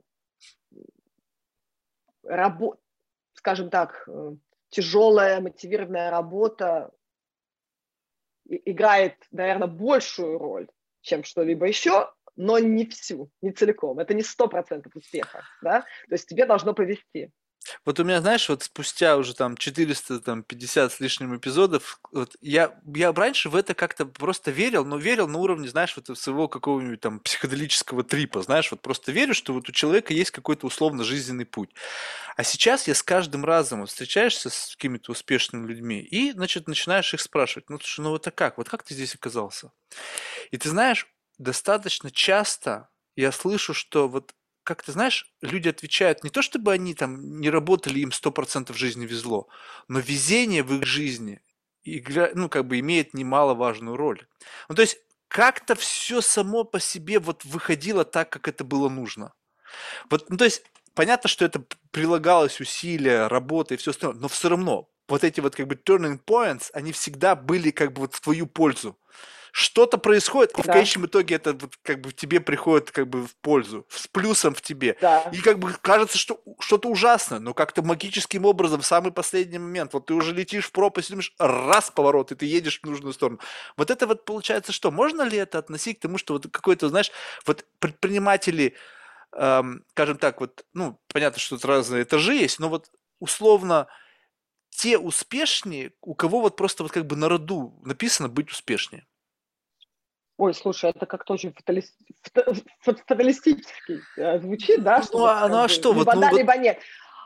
Мне кажется, что люди, которые достигают успехов, они а, себя позиционируют таким образом, вот по жизни, да? Ну вот смотри, а, я, когда приехала, а, у меня была возможность в этот момент уехать. Uh-huh. Да, то есть, ну, когда там я ушла, я не смогла жить там у отца, и я оказалась, грубо говоря, практически на улице, я смогла уехать в тот момент. Ну, ну, как бы условно сдаться мне... и уехать. Ну да, вот сразу как бы я же могла уехать. Я бы не встретила бы ни Стива, не получила бы свой сертификат программирования за 5000 долларов, ничего бы этого не было, да. А, то есть я предприняла какие-то шаги для того, чтобы встретить в конце этого Стива Тибермена. Ну, условно, да. Мне кажется, у большинства успешных людей, а, как я первого тебе сказала, да, элемент везения, элемент вот этого, да, когда тебе, тебе везет, тебе жизнь помогает, поддерживает, куда-то тебя направляет, естественно, он присутствует. Но это же важно делать какие-то шаги. Нельзя сидеть на диване, ничего не делать с собой да, вообще да, да, да, да, да, да. и ну говорить, Но... типа, ну, мне не везет. Не, вот я вот об этом как раз тебе и говорю, что сам факт того, ну, что да. жизнь тебе предоставила возможность. А как эти люди, а, а успешность, она определяется тем, как, насколько эффективно ты а, распоряжаешься этой возможностью. Вот, то есть, да. вот, представь, была бы чуть-чуть не ты вот на той встрече, была бы, может быть, менее, ну, где-то застеснялась, может быть, бы там что-то, знаешь, вот побоялась бы, еще что-нибудь, и вот не прошло бы. И вот здесь получается, что вот как бы вот эта черта, что люди видят и умеют воплощать в жизнь больше возможностей. Другие люди вот смотрят, там вообще ничего не видят. Ну нет там никакой возможности. Другой человек смотрит и говорит, блин, да ты что, тут вообще можно было вот так, вот так, вот так, и ты бы в дамке вышел. Вот это вот какая-то Ну, мне черта. кажется, для того, чтобы быть предпринимателем, нужно иметь определенные черты характера, с которыми, наверное, рождаешься отчасти. Отчасти они у тебя появляются в результате каких-то жизненных опытов, да, твоих, э, которые ты проживаешь. А, знаешь, интересно, а, вот еще такая, наверное, все-таки к нашему к теме нашего разговора. Я сейчас я являюсь членом а, организации под названием Chief. Uh-huh. Это такая организация, где это женская организация, где женщины, достигшие каких-то успехов, вот, уже достигли C-level, да, там, chief uh-huh. чего-то, uh-huh, uh-huh. А, причем как, как в больших корпорациях, так и в маленьких компаниях типа нашей, а, это вот такая как профессиональная организация. Мы друг друга поддерживаем, мы друг друга обучаем, мы ну, делимся опытом. Вот, это, это замечательная организация, я в нее вступила в конце прошлого года и очень-очень довольна. Так вот, мы раз в месяц, у меня есть внутри этой, значит, организации, есть такая моя личная группа, в которую меня определили из э, 12 женщин, что ли, а, совершенно разный бэкграунд. Мы занимаемся совершенно разными вещами. Они это делают специально таким образом, чтобы как можно больше diversity да, у нас uh-huh, было uh-huh. внутри нашей группы, чтобы опытом делиться и так далее, чтобы не, не было вот этого вот uh, tunnel, да, туннельного видения uh-huh, такого. Так вот, а, на самой нашей первой встрече, когда мы только встретились познакомиться, мы, каждая из нас рассказала, там 10 минут взяла и рассказала историю своей жизни. Ну, я это упрощаю, но то есть вопрос, наш э, модератор задал нам такой вопрос. Пожалуйста, вот начиная с рождения, расскажите нам вот самые главные вещи, которые на, вас взгляд, на ваш взгляд привели вас вот сегодня в эту группу. И самое интересное для меня, мой вывод был следующий, что из всех этих 12 женщин в моей группе ни у одной не было вот этой истории. Я родилась в прекрасной, а, семье среднего достатка или высокого достатка. У меня были любящие папа, мама, сестра, бабушка, дедушка. Я сходила, я хорошо училась в школе, я пошла в хороший университет. Потом у всех были свои какие-то ужасы. Давай назовем их так. Uh-huh. Все прошли через какой-то сложный, тяжелый путь. У кого-то это было связано со здоровьем, у кого-то это было связано с э, финансовой ситуацией, у кого-то это много, знаешь, страдальная иммиграция, у кого-то какие-то были абьюзы в жизни. Неважно. Все прошли через, через травму. Uh-huh. И это было интересное наблюдение, потому что на сегодняшний день это все очень успешные, образованные женщины, которые добились успеха, которые зарабатывают хорошие деньги, которые делают что-то очень интересное в своей сфере. Они все прошли через травму. И как-то вот, знаешь, видимо, их что-то там закалило в детстве, да, где-то вот нас всех как-то. И на выходе, может быть, какие-то черты характера обрабатываются, понимаешь? Я вот, вот к чему. Да, не, это я с этим согласен, но вот ты общалась с людьми, которые вот как раз-таки у них все классно было в детстве? Вот у меня есть ряд знакомых, как бы, ну, и были достаточно близкие отношения с людьми, вот, которые, ну, прям вот с детства там, как бы, ну, столько денег, что просто умотаться. И они... Ну, деньги тоже... это не главное. Не, не, не, не, ну, они занимаются деньги, бизнесом да. сейчас тоже. И как бы, вот, понимаешь, вот, э, вот, я как бы пытался вот чувствовать, знаешь, у меня какой-то постоянно вот было, я сам, может быть, это, знаешь, само, самообман, что вот, допустим, я смотрю на этого человека и думаю, блин, ну вот не дай бог что, ну ты как бы не выживешь, ты вот ну, загнешься вот без вот этих вот там хаускипинга, там вот этого без всего. Я могу выживать вообще вот как, знаешь, как таракан. Вот пока меня не расплющат, я буду выживать. А потом, с другой стороны, думаю, а что это я вот наберу и на себя вот это вот на, как бы на, наговариваю, что я вроде, вроде вот такой вот живучий, там, устойчивый, стрессоустойчивый. Думаешь, какая разница? У него эта ситуация в жизни с, может произойти с вероятностью 0,00 там в периоде. Ну, то есть там маловероятно, что она произойдет. И вот ты смотришь, вот думаешь, вот ты через вот такое количество прошел, вот там, знаешь, вот говна ложками сжал и так далее, вот тебя закалило. А дальше так смотришь на этот человек, вот он, вот он не обременен этим у него нету вот этого вот какой-то травмы, и такое ощущение, что им проще в этом отношении жить. Да, у них другие проблемы, они там, не знаю, паникуют, у них там какие-то там постоянно психологи, там антидепрессанты, из-за какого-то порожняка ты думаешь, блин, да вообще можно не вникать в это, думаю, что ты нервничаешь, какая-то лажа вообще, забей. Но в целом, вот как бы э, всегда вот это вот, когда ты доходишь до определенного э, материального уровня, люди же там по-разному оказались. Кто-то там родился, кто-то действительно там рвал жопу, кто-то просто жил в обычной семье, получил хорошую работу, и в конечном итоге все, вот три человека находятся на одном уровне материального благополучия. И ты на них смотришь, и как бы вот с одной стороны все-таки самый оптимальный вариант вот так вот выглядит, что вот когда человек вот прошел туда, вот не ломая себя – Потому что, согласись, мы немножечко все травмированы. Вот, вот таким вот путем, вот этим вот ну, постоянным борьбой, это все равно немножечко натура уже другая.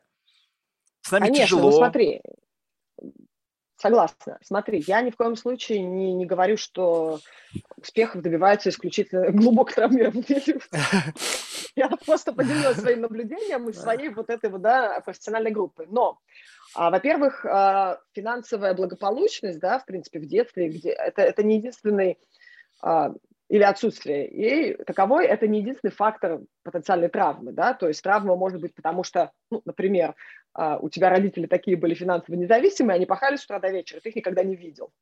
Это же тоже своего рода травма, да? Да, считай, что вот ты потом вырос, э, тебе родители там оставили большое наследство, помогли тебе открыть, запустить твой бизнес, и ты такой весь молодец, у тебя все хорошо, но ты ходишь по психологам постоянно, вот, ну, как, как ты, собственно, сейчас да, сказал. То есть травма может быть такой, о которой мы не знаем. И мне кажется, что у большинства люд, людей есть травма.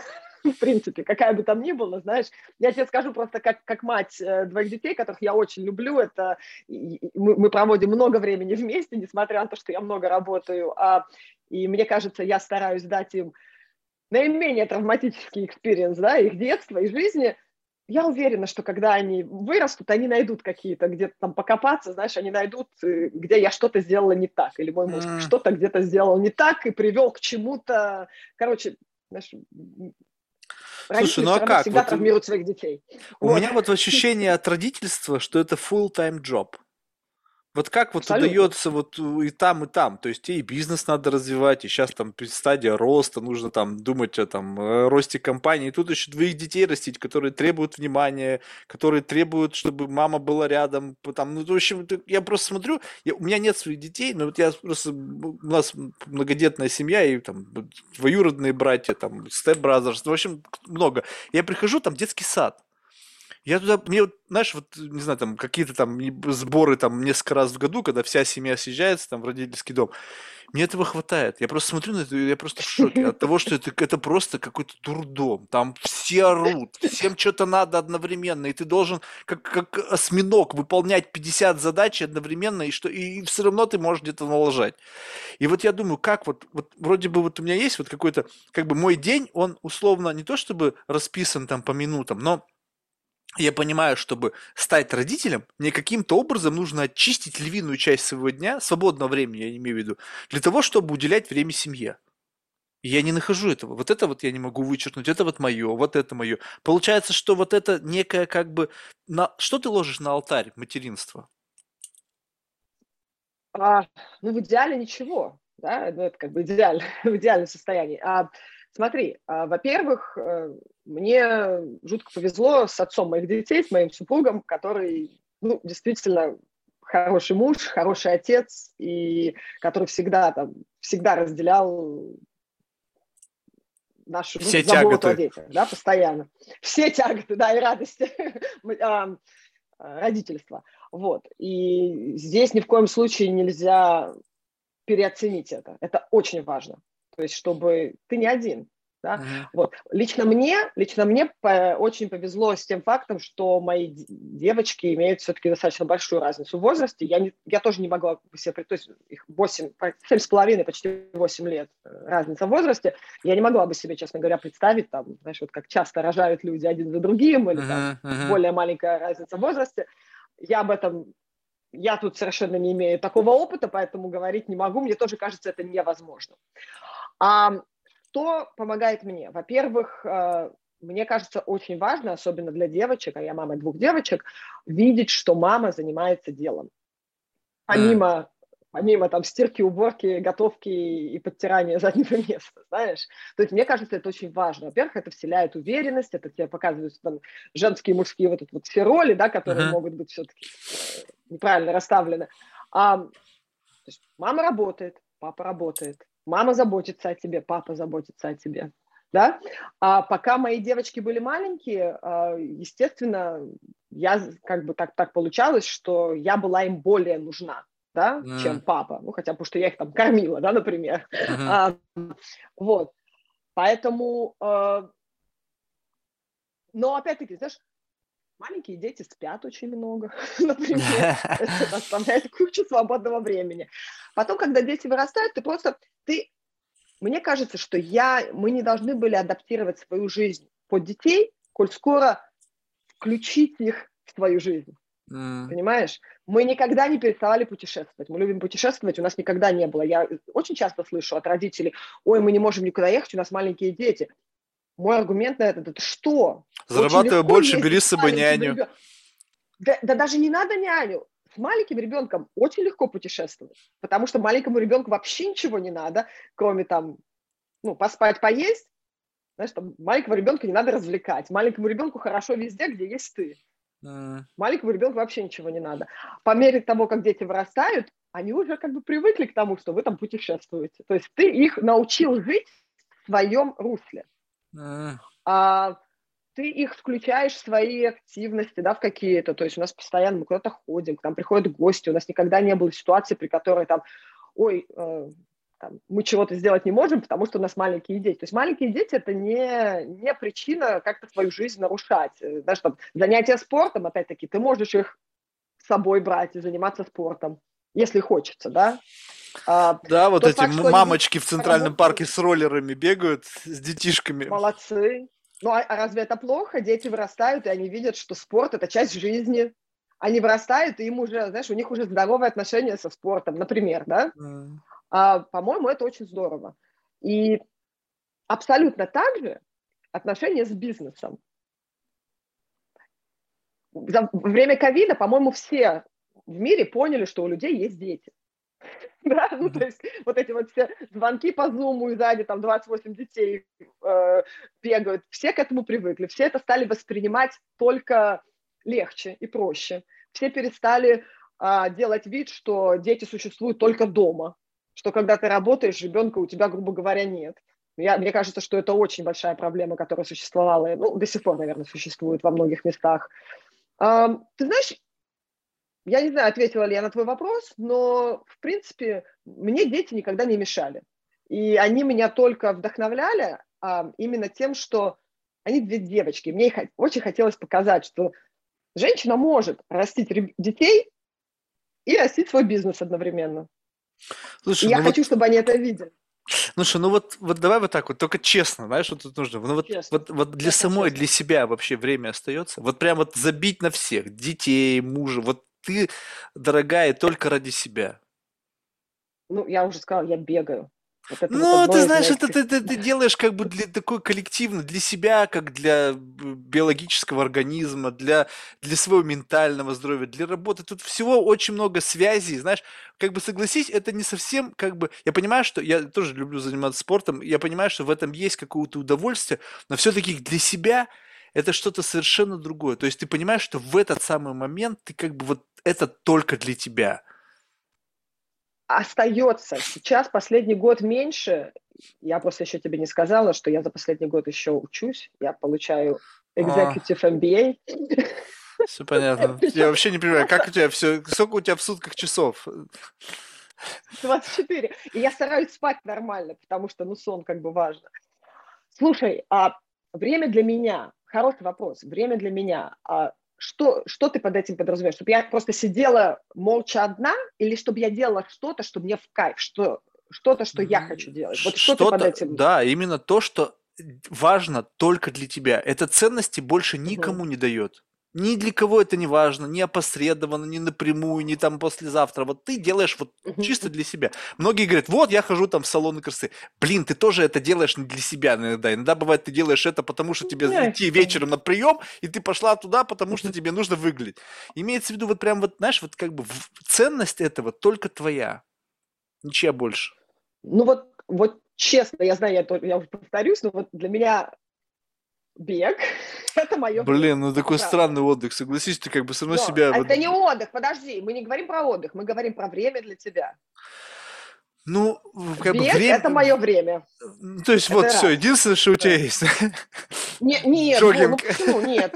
У меня, у меня, слушай, я довольно социальный creature, да, существо социальное. Я, у, меня, у меня есть друзья, с которыми я тоже люблю проводить время. Друзья-коллеги, либо друзья-друзья? Нет, друзья-друзья, друзья, которые... Подожди, тогда друзья-нетворк или друзья просто? Нет, друзья-друзья. Прямо друзья-друзья? Друзья, которые вообще не имеют никакого отношения к моему бизнесу, вот которые мне круто. ничем не полезны, как говорится, знаешь э, друзья, с которыми мы э, занимаемся разными вещами. У нас там во время ковида, например, у нас был э, бенд, мы организовали музыкальную группу и дурным голосом пели песни разные в, в маленькой студии с друзьями. И это было здорово. Знаешь, вот это было такой прям совсем такой вот релиф, и обычно мы это делали там пару раз в неделю, мы встречались там, по вечерам, детей укладывали спать, муж оставался дома, и я вот шла с друзьями. Вот это время для меня Да, а, да. Друзья, да. друзья, которые а, не партнеры, да. не коллеги, там, не, не партнеры, не коллеги.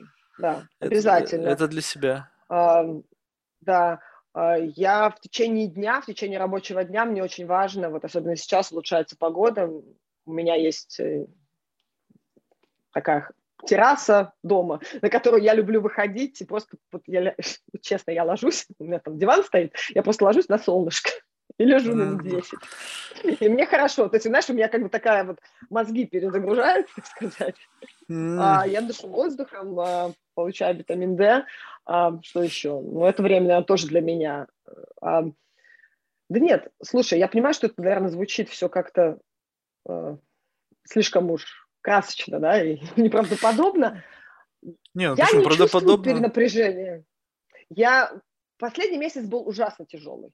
Это правда. То есть, ну, последний месяц это, знаешь, это нетипичная жизнь. И ужасно тяжелый, и очень, очень много стресса, и я много не спала по этому поводу, именно потому что не могла спать, не потому что работала, а потому что, ну, бессонница меня замучила, вот. Но я надеюсь, что и это переживем. Да нет, вот. человечество уникальную имеет свойство переживать любой геморрой, с которым оно сталкивается. Ты посмотри, какие, какие жуткие события, какие жуткие века мы переживали. Mm-hmm. Понятно, что как бы это удивительно, то, что приходится говорить об этом вот уже сегодня, да, когда вроде бы мы должны были от этих рудиментов прошлого избавиться и возвращаемся на круги своя. Вот это немножко странно, конечно. Но в целом, как бы... Ну, вот... Слушай, знаешь, есть такая точка зрения, что ну, все войны заканчиваются, правильно? То есть mm. и все войны, как правило, заканчиваются каким-то мирным договором, да? Ну, как правило. Mm-hmm. Так почему бы просто не избежать вот этого вот среднего, да? То есть... Ты знаешь, я, я... Мы все знаем, что оно закончится. Вопрос, как много жизней будет это стоить. Знаешь, это тема, которая вот у меня в голове не укладывается. Я не знаю, я не могу вот не найти ни одного вот э, как бы common sense в этом. Поэтому, знаешь, я даже лучше касаться этого. Потому что это в голове нет, просто нет, не давай укладывается. Не будем, да. Просто я, непонятно. Я с тобой абсолютно согласна. Да. Потому что можно сколько угодно говорить, а в конечном итоге, когда ты не погружен в детали, мы же знаем то, что до нас долетает, что там в действительности, почему ну, происходит послушай, то, что мне, происходит, мне... это совершенно не, неизвестно ни тебе, ни мне и вообще большинству людей. Сам факт, что мы с этим просто Мне кажется, мне кажется, что я согласна, нам абсолютно не обязательно это обсуждать, и эта тема может продолжаться очень долго. А, важно для себя внутри а, понимать, что ты чувствуешь, а, как ты, да, как с этим дальше будешь жить, потому что, мне кажется, мы все должны будем так или иначе участвовать в том, что будет, когда мирное соглашение все-таки случится. Оно случится. Я, и, и, и, я именно к тому говорю, что почему бы, то есть мы знаем, что все войны заканчиваются, почему бы не избежать вот этого вот, вот момента, который происходит во время войны, и просто сразу, знаешь, все-таки 21 век, уже вроде как цивилизованный мир должен быть, а все равно вот все не так. Да, ну давай, давай не будем больше об этом. Да. Ну, ты знаешь, я, я на самом деле, как бы, знаешь, я очень циничный человек. То есть вот у меня есть некоторые черты характера такие, которые, как бы, я стараюсь, ну, как бы, как-то, не знаю, не то чтобы скрывать, но а, а, они в какой-то мере дают мне душевный комфорт, ну, то есть, как бы, я наедине с собой, то есть, у меня нету комплекса одиночества, я могу многое объяснить из происходящего, то есть, и как бы не испытывать какого-то эмоционального перегруза. Но я понимаю, что в том обществе, вот, открытом, э, постоянно смотрящим на тебя, это ну, как бы не совсем правильный подход. То есть ты не можешь быть вот настолько как бы циничным и эгоистичным, как бы вот в моем, главном мирке, вот в моем бабле, там, в котором я один живу, главное, я нашел какой-то эмоциональный гомеостаз, а что там происходит, да как бы гори все синим пламенем. Вот у меня есть вот этот грешок, я не знаю, то есть нужно ли вот менять в этом отношении, нужно ли как бы, вы знаешь, вот не, не то чтобы какой-то вот развивать себе эмпатию, какой-то сейчас модный там эмоциональный интеллект, я могу чувствовать симпатию, я могу чувствовать сострадание, даже бывает, честно скажу, бывают слезы на глазах наворачиваю, смотришь какие-нибудь там документальный фильм или там истории людей, которые там прошли через какой-то ужас, вот реально наворачивают слезы. Но вот из этого ничего не вырастает. То есть у меня как это появляется, я чувствую, что это начинает на меня давить, шк, все, исчезло. То есть вот настолько... И причем это, знаешь, это как фильм с, э, «Клик с пультом по жизни» в русской версии с этим Садовым Сэндлером. Когда он, значит, нажимал на пульт и перематывал какие-то события, он там что-то с женой ссорится, бррр, перемотал, и в следующий раз, когда у него наступал момент, когда он вот-вот поссорится с женой, у него пере- перематывалась его жизнь. И в этом есть как очень метафорический подход, и вот у меня, я чувствую, вот происходит плюс-минус то же самое. А, в период созревания, в детстве, я впервые столкнулся с тем, что как будто, когда, знаешь, вот э, вроде бы жизнь за, за тебя решена. Родители управляют полностью твоим биз, ну, жизнен, жизненным про, процессом. Школа, там еще что-то. И вдруг в какой-то момент, а в более старших классах, ты начинаешь понимать, что в какой все больше и больше теперь зависит от тебя. И появилась какая-то, знаешь, внутренняя тревога, переживание, связанное с тем, что как нужно принять правильное решение, что выбрать, там, куда пойти учиться, что ты будешь делать дальше. И я в, в тот момент времени испытывал какое-то очень серьезное эмоциональное какое-то вот волнение. Но я понял, что я не хочу с этим жить. Вот, ну не хочу волноваться, не хочу нервничать. То есть э, как бы взять и вот выключить это. И до такой степени вот меня это мучило, что я научился это выключать. И теперь спустя уже там долгие годы своей жизни, любая ситуация, которая, как бы, вот, знаешь, начинает красная лампочка мигать, что это вот вот-вот тебя выводит из какого-то состояния равновесия, бум, она выключается и в какой-то дальний ящик выбрасывается. И поэтому в какой-то мере я понимаю, что как бы вот, моё, вот уровень моей чувствительности к внешнему миру, он несколько притуплен.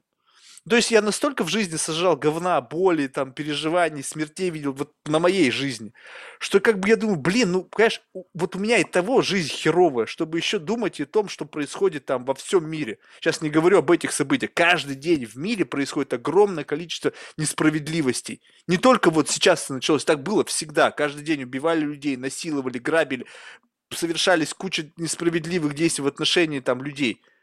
Представь себе вот так вот быть настолько чувствительным, что вот эту вибрацию чувствовать во всем. Ну, так невозможно жить.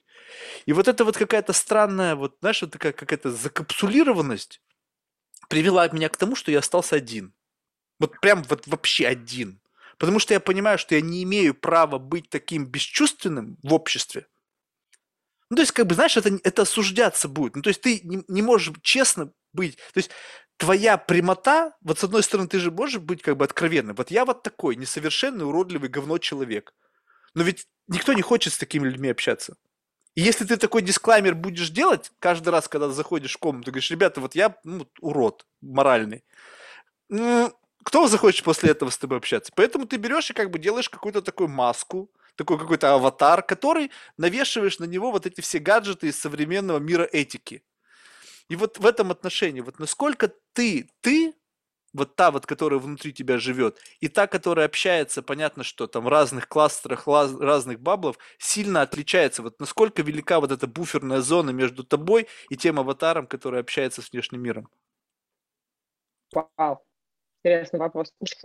ну смотри, во-первых, все, что ты сейчас описывал, да, вот себя, а, ну, есть определенные даже философии, да, всякие там особенно азиа... Э, ну, oriental, как uh-huh. правильно сказать, восточные, восточные, да, всякие фило... восточные философии, а, которые как раз к тому и призывают, мол, ты живешь своей жизнью, э, твоя жизнь существует, твоя реальность существует у тебя, а все вокруг там может взрываться и идти нафиг, грубо говоря, тебя это не касается. И на самом деле многие люди к этому стремятся, да, с одной стороны, вот к, к этому ощущению внутреннего мира и внутреннего покоя пусть все вокруг горит, а я вот здесь стою, и вокруг меня, то есть такой бабл, и вокруг меня все светится, у меня все хорошо, тепло и уютно. И это очень здорово, и если ты смог достичь такого внутреннего баланса, это очень даже похвально, с одной стороны. С другой стороны, есть э, мнение, что очень легко быть э, осветленным, если ты отшельник. Единственный способ да, то есть, э, ну, в принципе, то есть отшельнику стать просветленным гораздо легче, Потому чем что, человеку, конечно, в миру. Да, конечно. да, да. Вот. А, так как мы все в той или иной степени все-таки являемся частью мира, да, и тут не надо вдаваться в религию или философию, или что мы там все одно целое, ты и я, это одно и то же, просто мы друг на друга смотрим с разных сторон, да, и ты мое отражение, а я отражение тебя. Это уж не важно, во что ты веришь, а даже если все смотреть на уровне, знаешь, на таком вот приземленном, что ну, мы все живем в социуме, uh-huh, как uh-huh. собственно сказал, да, и есть какие-то ожидания а, от нас. Мне кажется, сострадание – это как раз одно из тех эм, какая-то эмпатия, сострадание, а, сопереживание – это как раз а, вот эти черты, которые позволили нам в какой-то момент э, начинать как-то эволюционировать. Да? А, и мне кажется, они важны. Несомненно, каждый день в мире происходит много зла и много бед и горести, и детей убивают в разных странах нашего мира каждый день в больших количествах это не должно стать объяснением тому, что ну, а мне все равно, что там происходит, потому что это уже происходило. Не, ну так или иначе, ты можешь это не говорить, но если ты ничего не Я... делаешь, значит тебе все равно. Вот есть люди, вот знаешь, вот, есть, вот, вот тебе пример, вот есть люди, которым не все равно, и они там. Они где-то в поле, они где-то кому-то помогают, работают mm-hmm. в Красном Кресте, там, в Африке, им не все равно. Все остальные, которым не все равно, и они просто постят там в Твиттере или там в Фейсбуке, что мне не все равно, и там, не знаю, сделают там донейшн, там 20 центов там, или 20 долларов там в месяц списания, как бы... Э, ну, ну что Слушай, это? с миру по нитке, с миру по нитке, как ты недавно говорил. Ну, Плюс... Э, ну, это знаешь, да? это как, знаешь, как галочка. Согласна. Ты знаешь, э, и да, Зато в грудь тебя а... бьют так, что, может, грудную клетку проломить могут. Ой, да ты что, я вот же помогаю. Те, очень громко орет, я знаю, да, э, есть, есть такие люди, у меня есть э, несколько таких знакомых, которые наводят очень много э, шума ради своих каких-то попыток поучаствовать, э, так сказать, э, в, вот в этих процессах а толку от них меньше, чем хотелось бы. А есть очень многие, знаешь, а есть очень часто люди тихо делают какие-то свои дела и помогают, да, например.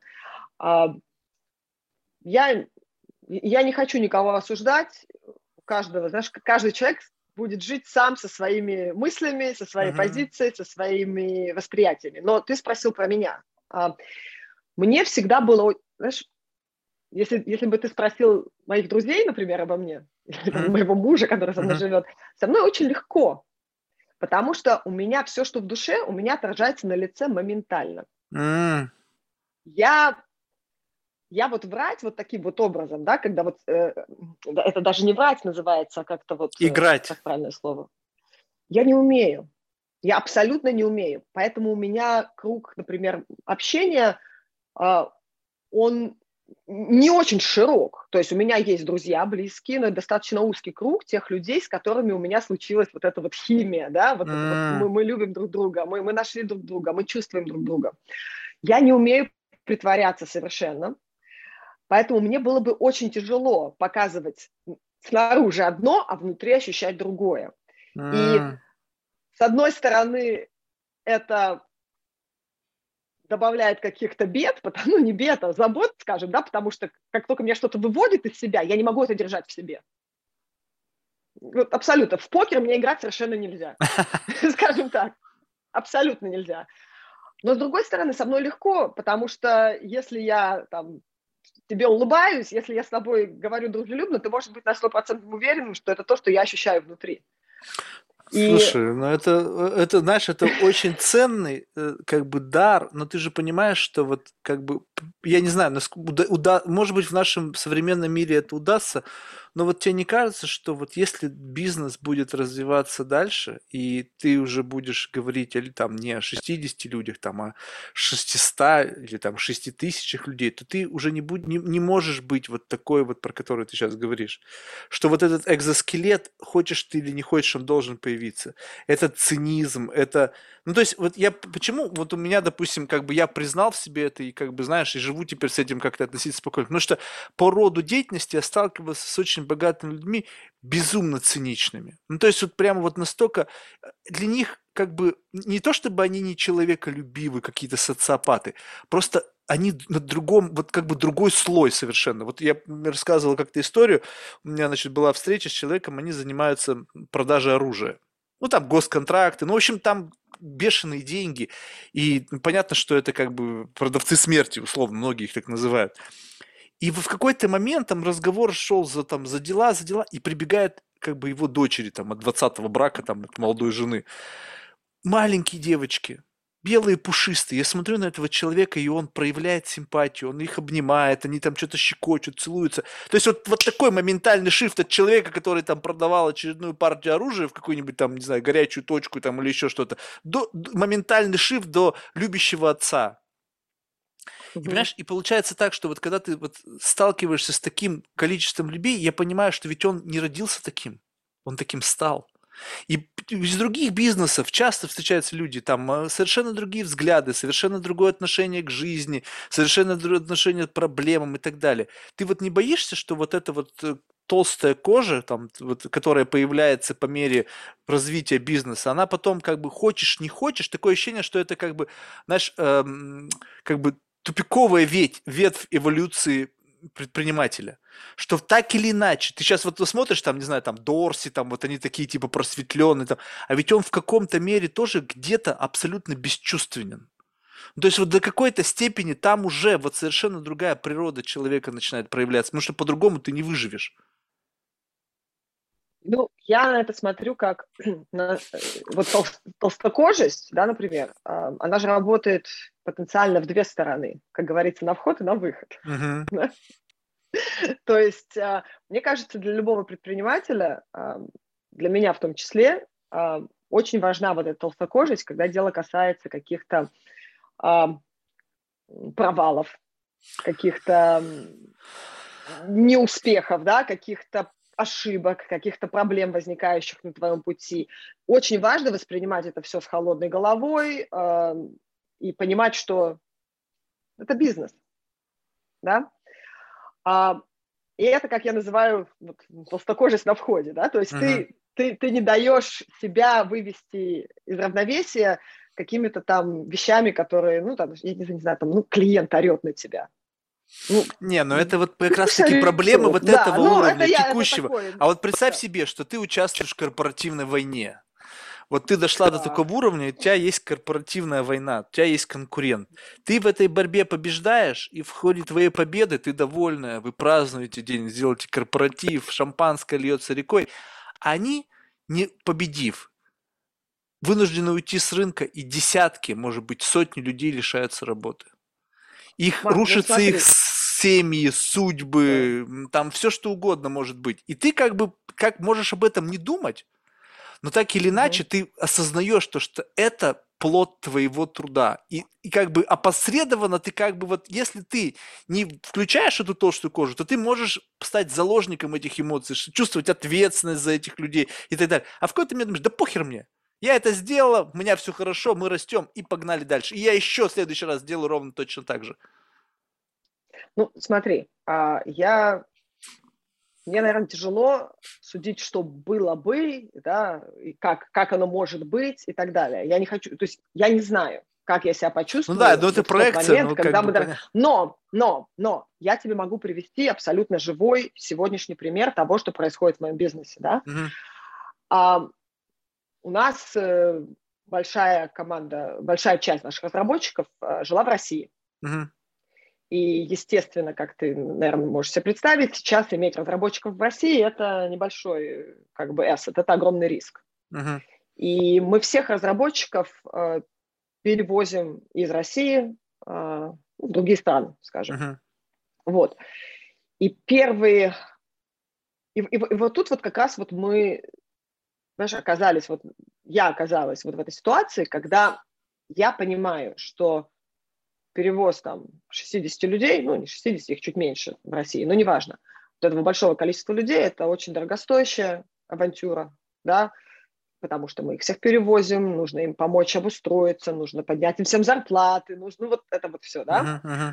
А,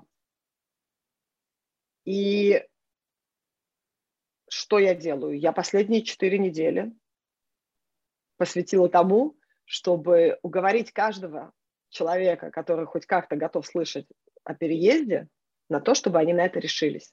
Потому что мои отношения с моими людьми, с моими сотрудниками, они дороже, чем те деньги, которые я потрачу на их перевод.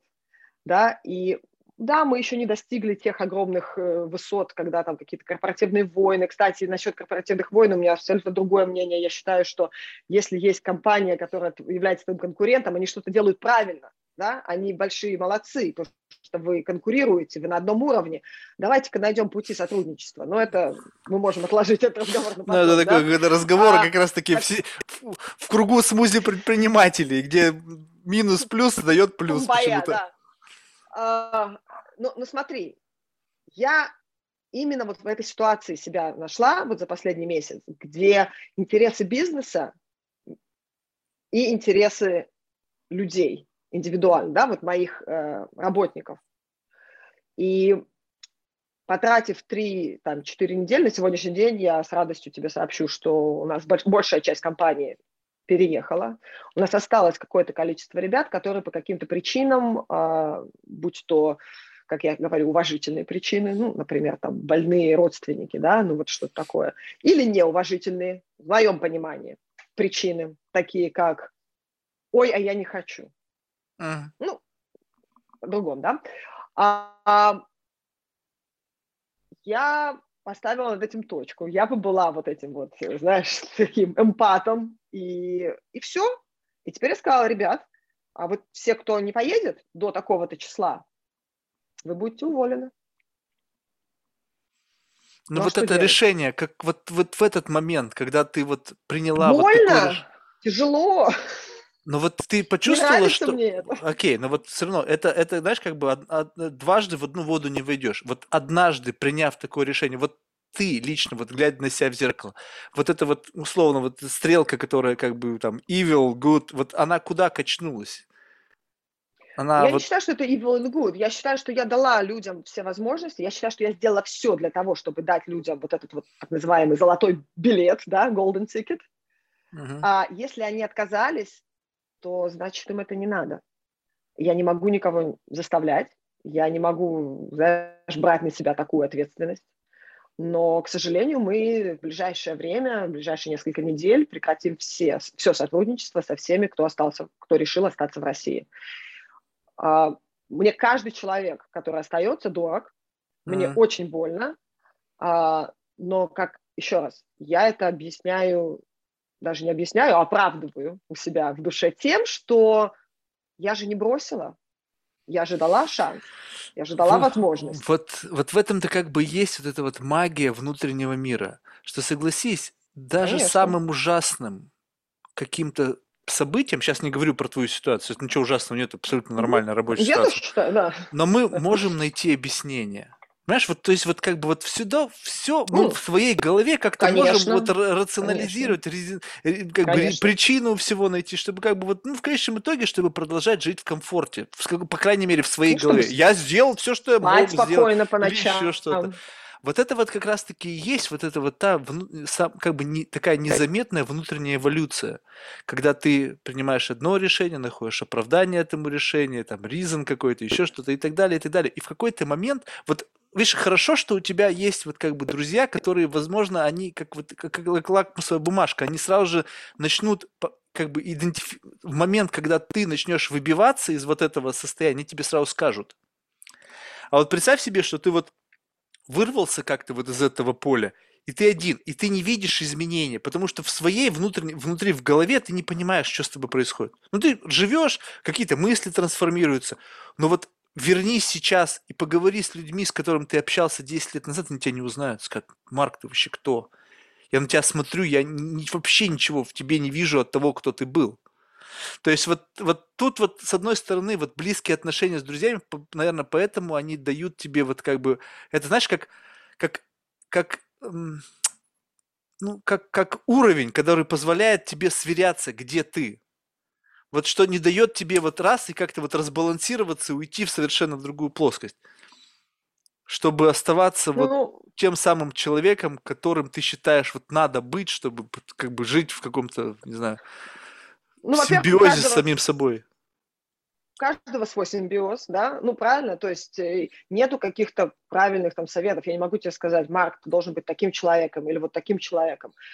А, мне кажется, ты приходишь к каким-то, во-первых, человек постоянно изменяется. И у меня, кстати, есть люди, с которыми я там 10 лет назад, например, общалась и дружила близко, а потом вот э, прошло какое-то время, и мы нашли себя на абсолютно разных э, уровнях уровнях своего внутреннего состояния, да, и это не значит, что я стала лучше, они стали хуже, или, или наоборот.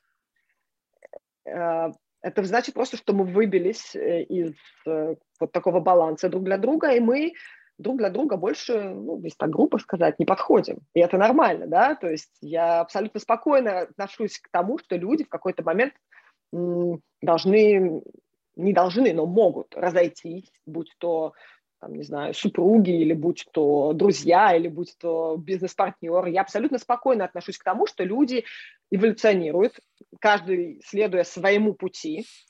Кто-то решает уйти, вот как ты говоришь, совершенно в другую плоскость и теряет э, там всех своих друзей, потому что он стал в таком примитивном состоянии, э, в примитивном э, э, описании хуже человеком, чем он был. Uh-huh. Окей, это его прерогатива, он может делать, в принципе, он может знаешь, где ему комфортно. А, я спокойно совершенно к этому отношусь. Для себя, мне кажется, есть такое сейчас модное слово, да, аутентичность. Наверняка ты это слышал, да, много раз. Но сейчас очень многие любят говорить про аутентичность, про то, как ну, важно оставаться самим собой во всем. Я согласна с тобой. А, чем больше мы говорим про аутентичность, тем меньше остается аутентичности в человеке, который о ней говорит, на мой взгляд. А, я все меряю по своему внутреннему ощущению.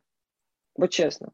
Если я себя чувствую спокойно, если меня ничего не гложет, если у меня там, знаешь, если я ложусь, засыпаю, просыпаюсь э, спокойно, и нет угрызений совести каких-то. Вот в этом, понимаешь, я вот... чувствую, что я I'm okay. Вот в этом, ты понимаешь, вот я почему тебе хотел на это подчеркнуть, потому что вот я живу тоже по принципу совесть лучше контролер. Но ты знаешь, я в какой-то момент осознал, что моя совесть, вот этот вот внутренний моральный компас, он изменяется.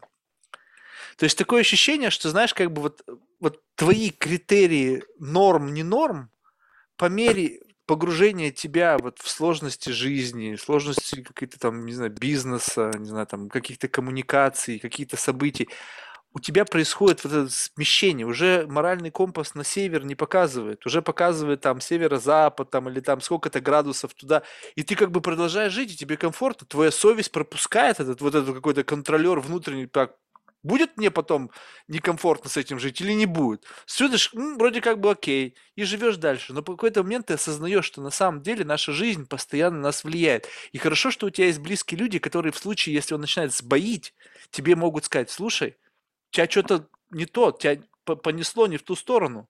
Да. Вот это ценно, Конечно. понимаешь? И которые не побоятся это сказать.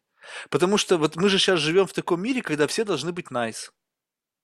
Ну, вы знаешь, вот все должны быть nice, а вот мне да. не хватает, чтобы мне кто-то сказал, слушай, Марк, вот заткнись, у тебя бредовые мысли, ты вообще гонишь. Вот мне такого в последнее время, ну, вообще никто не говорит. А хотя у меня бывает, я знаешь, вот этот подкаст, у меня есть библиотека абсурда, я все сюда сгружаю. Вот все какие-то бредовые мысли, которые у меня есть, погнали. И мне пофиг абсолютно, потому что я знаю, что вот я создал какого-то аватара, да. Ну кто вот меня, ты меня на улице встретишь, меня не узнаешь. А на самом деле ведь как бы так просто, я проверяю все эти гипотезы, как бы вот они, вот все свои мысли. А в жизни мне реально, в силу того, что, видимо, как бы социальный аватар, он более такой обтекаемый, он соответствует всем нормам, он, знаешь, как бы вот соответствует всем этим критериям новой этики. И как бы, ну бывает, я как бы ты, те идеи, которые здесь прошли проверку, я снова вбрасываю.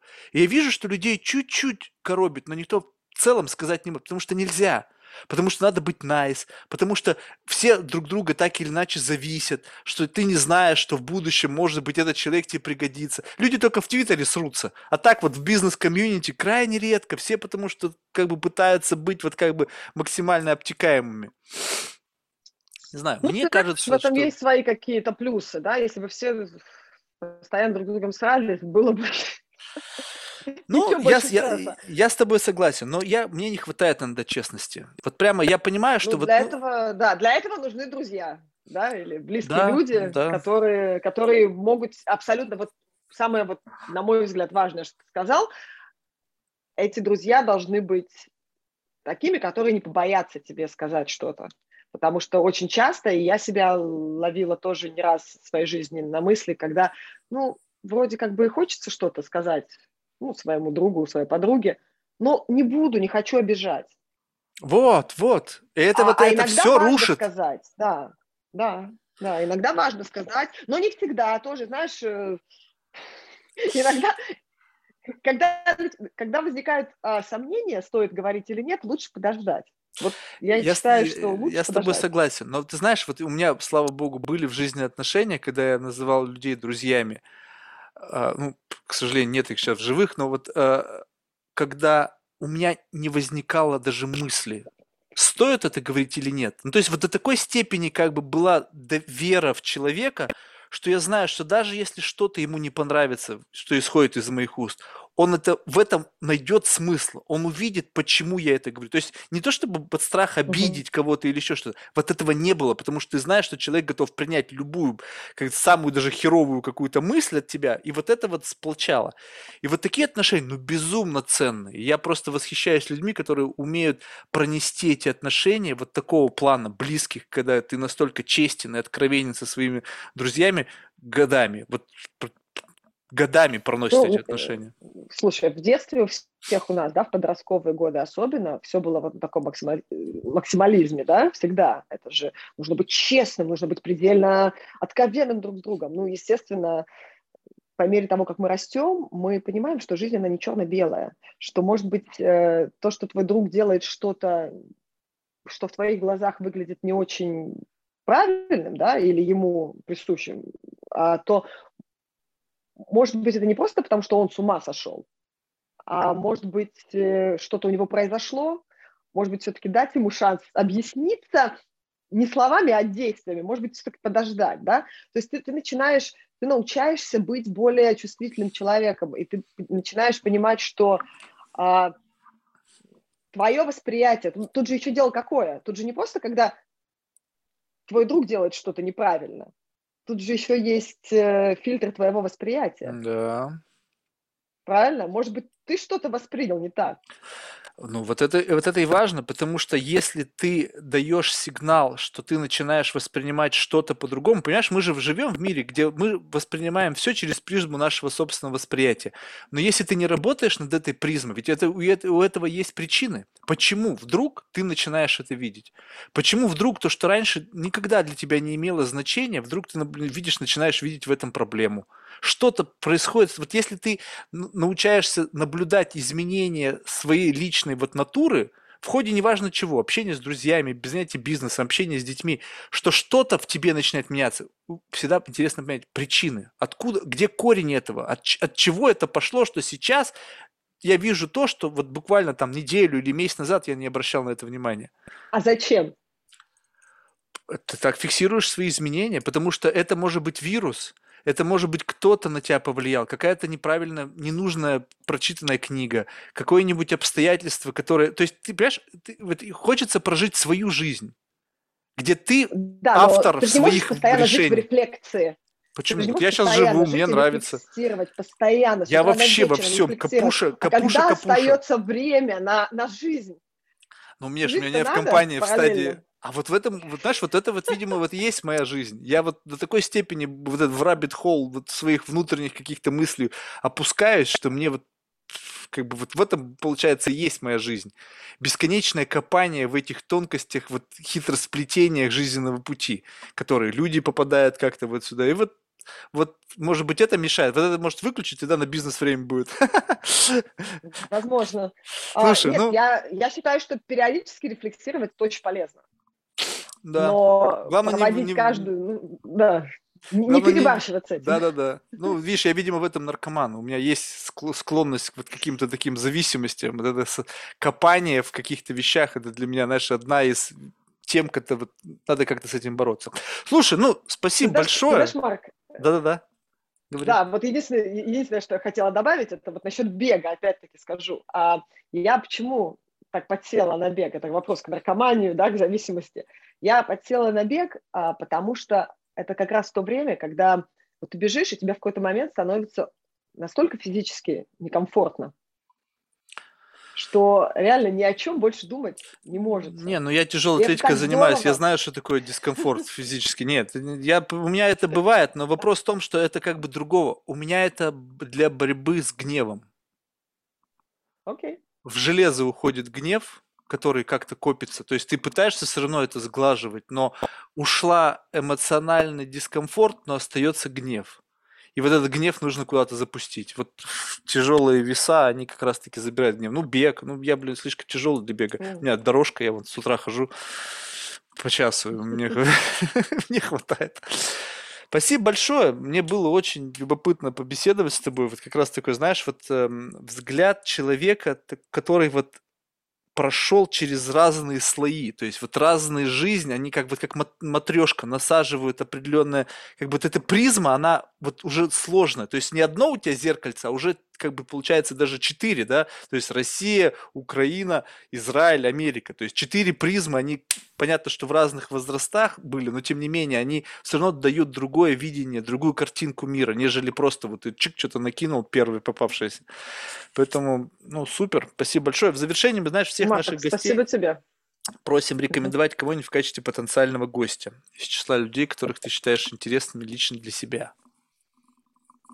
Ой, а вот прямо сейчас нужно так вот сказать. Ну что, никто можно в голову подумать? не приходит. Ну, подумать можно, но вот что, в голову никто не приходит? А, на самом деле их достаточно много. Да, могу порекомендовать свою близкую подругу, угу. Катя, Катя Солдак. Ну, видишь. Мне вот такие вот, знаешь, вот если ты меня прям поставил так вот не, ну ты всегда можешь отправить сколько угодно людей. То есть мне, да. мне чем больше людей, тем лучше. Просто мне почему, как бы, вот вопрос иногда вот так ребром ставлю, потому что, э, как бы, это первая мысль. Вот, то есть мне важны люди не вот с точки зрения рекомендации, что вот я вот этот человек, его правильно рекомендовать. Вот правильно здесь не важно. Вот важно, насколько этот человек на тебя влияет, насколько он тебе вот кажется чем-то уникальным. Именно он может вообще никто, о нем больше никто не слышал даже, что он такой есть. То есть вот его социальная или как это медийная значимость вообще не учитывается. Важно, насколько он важен для тебя лично по тем или иным причинам. А так всегда можешь сколько угодно еще потом отправить. Спасибо, успехов. Я не знаю, чего ожидать, желать предпринимателям, какого-то стремительного там, роста, не знаю, благополучия, чтобы это не нарушало какую-то там личную гармонию, какой-то вот этот work-life balance, чтобы был всегда вот непонятно только как это, что за вот баланс. То есть реально вот ровно разделяется, либо все-таки просто какое-то разделение, которое не нарушает какой-то жизненный уклад. Сложная формула на самом деле у этого баланса, но безотносительно, чтобы все было просто вот так, как вот оно должно быть в самых лучших пожеланиях. Спасибо. Марк, спасибо тебе большое, спасибо за такую возможность с тобой поболтать. Я, честно говоря, немножко я не знал, чего ожидать, наверное, от большинства твоих гостей, а, потому да. что все твои разговоры, они абсолютно разные. Я послушала несколько. А это от человека зависит. Разговора. Да, но мне показалось, что с тобой было очень легко говорить, а, и спасибо тебе еще раз. Все, ладно, спасибо. Давай, Хорошо. успехов, пока. Спасибо тебе большое. Счастливо, Марк. Пока.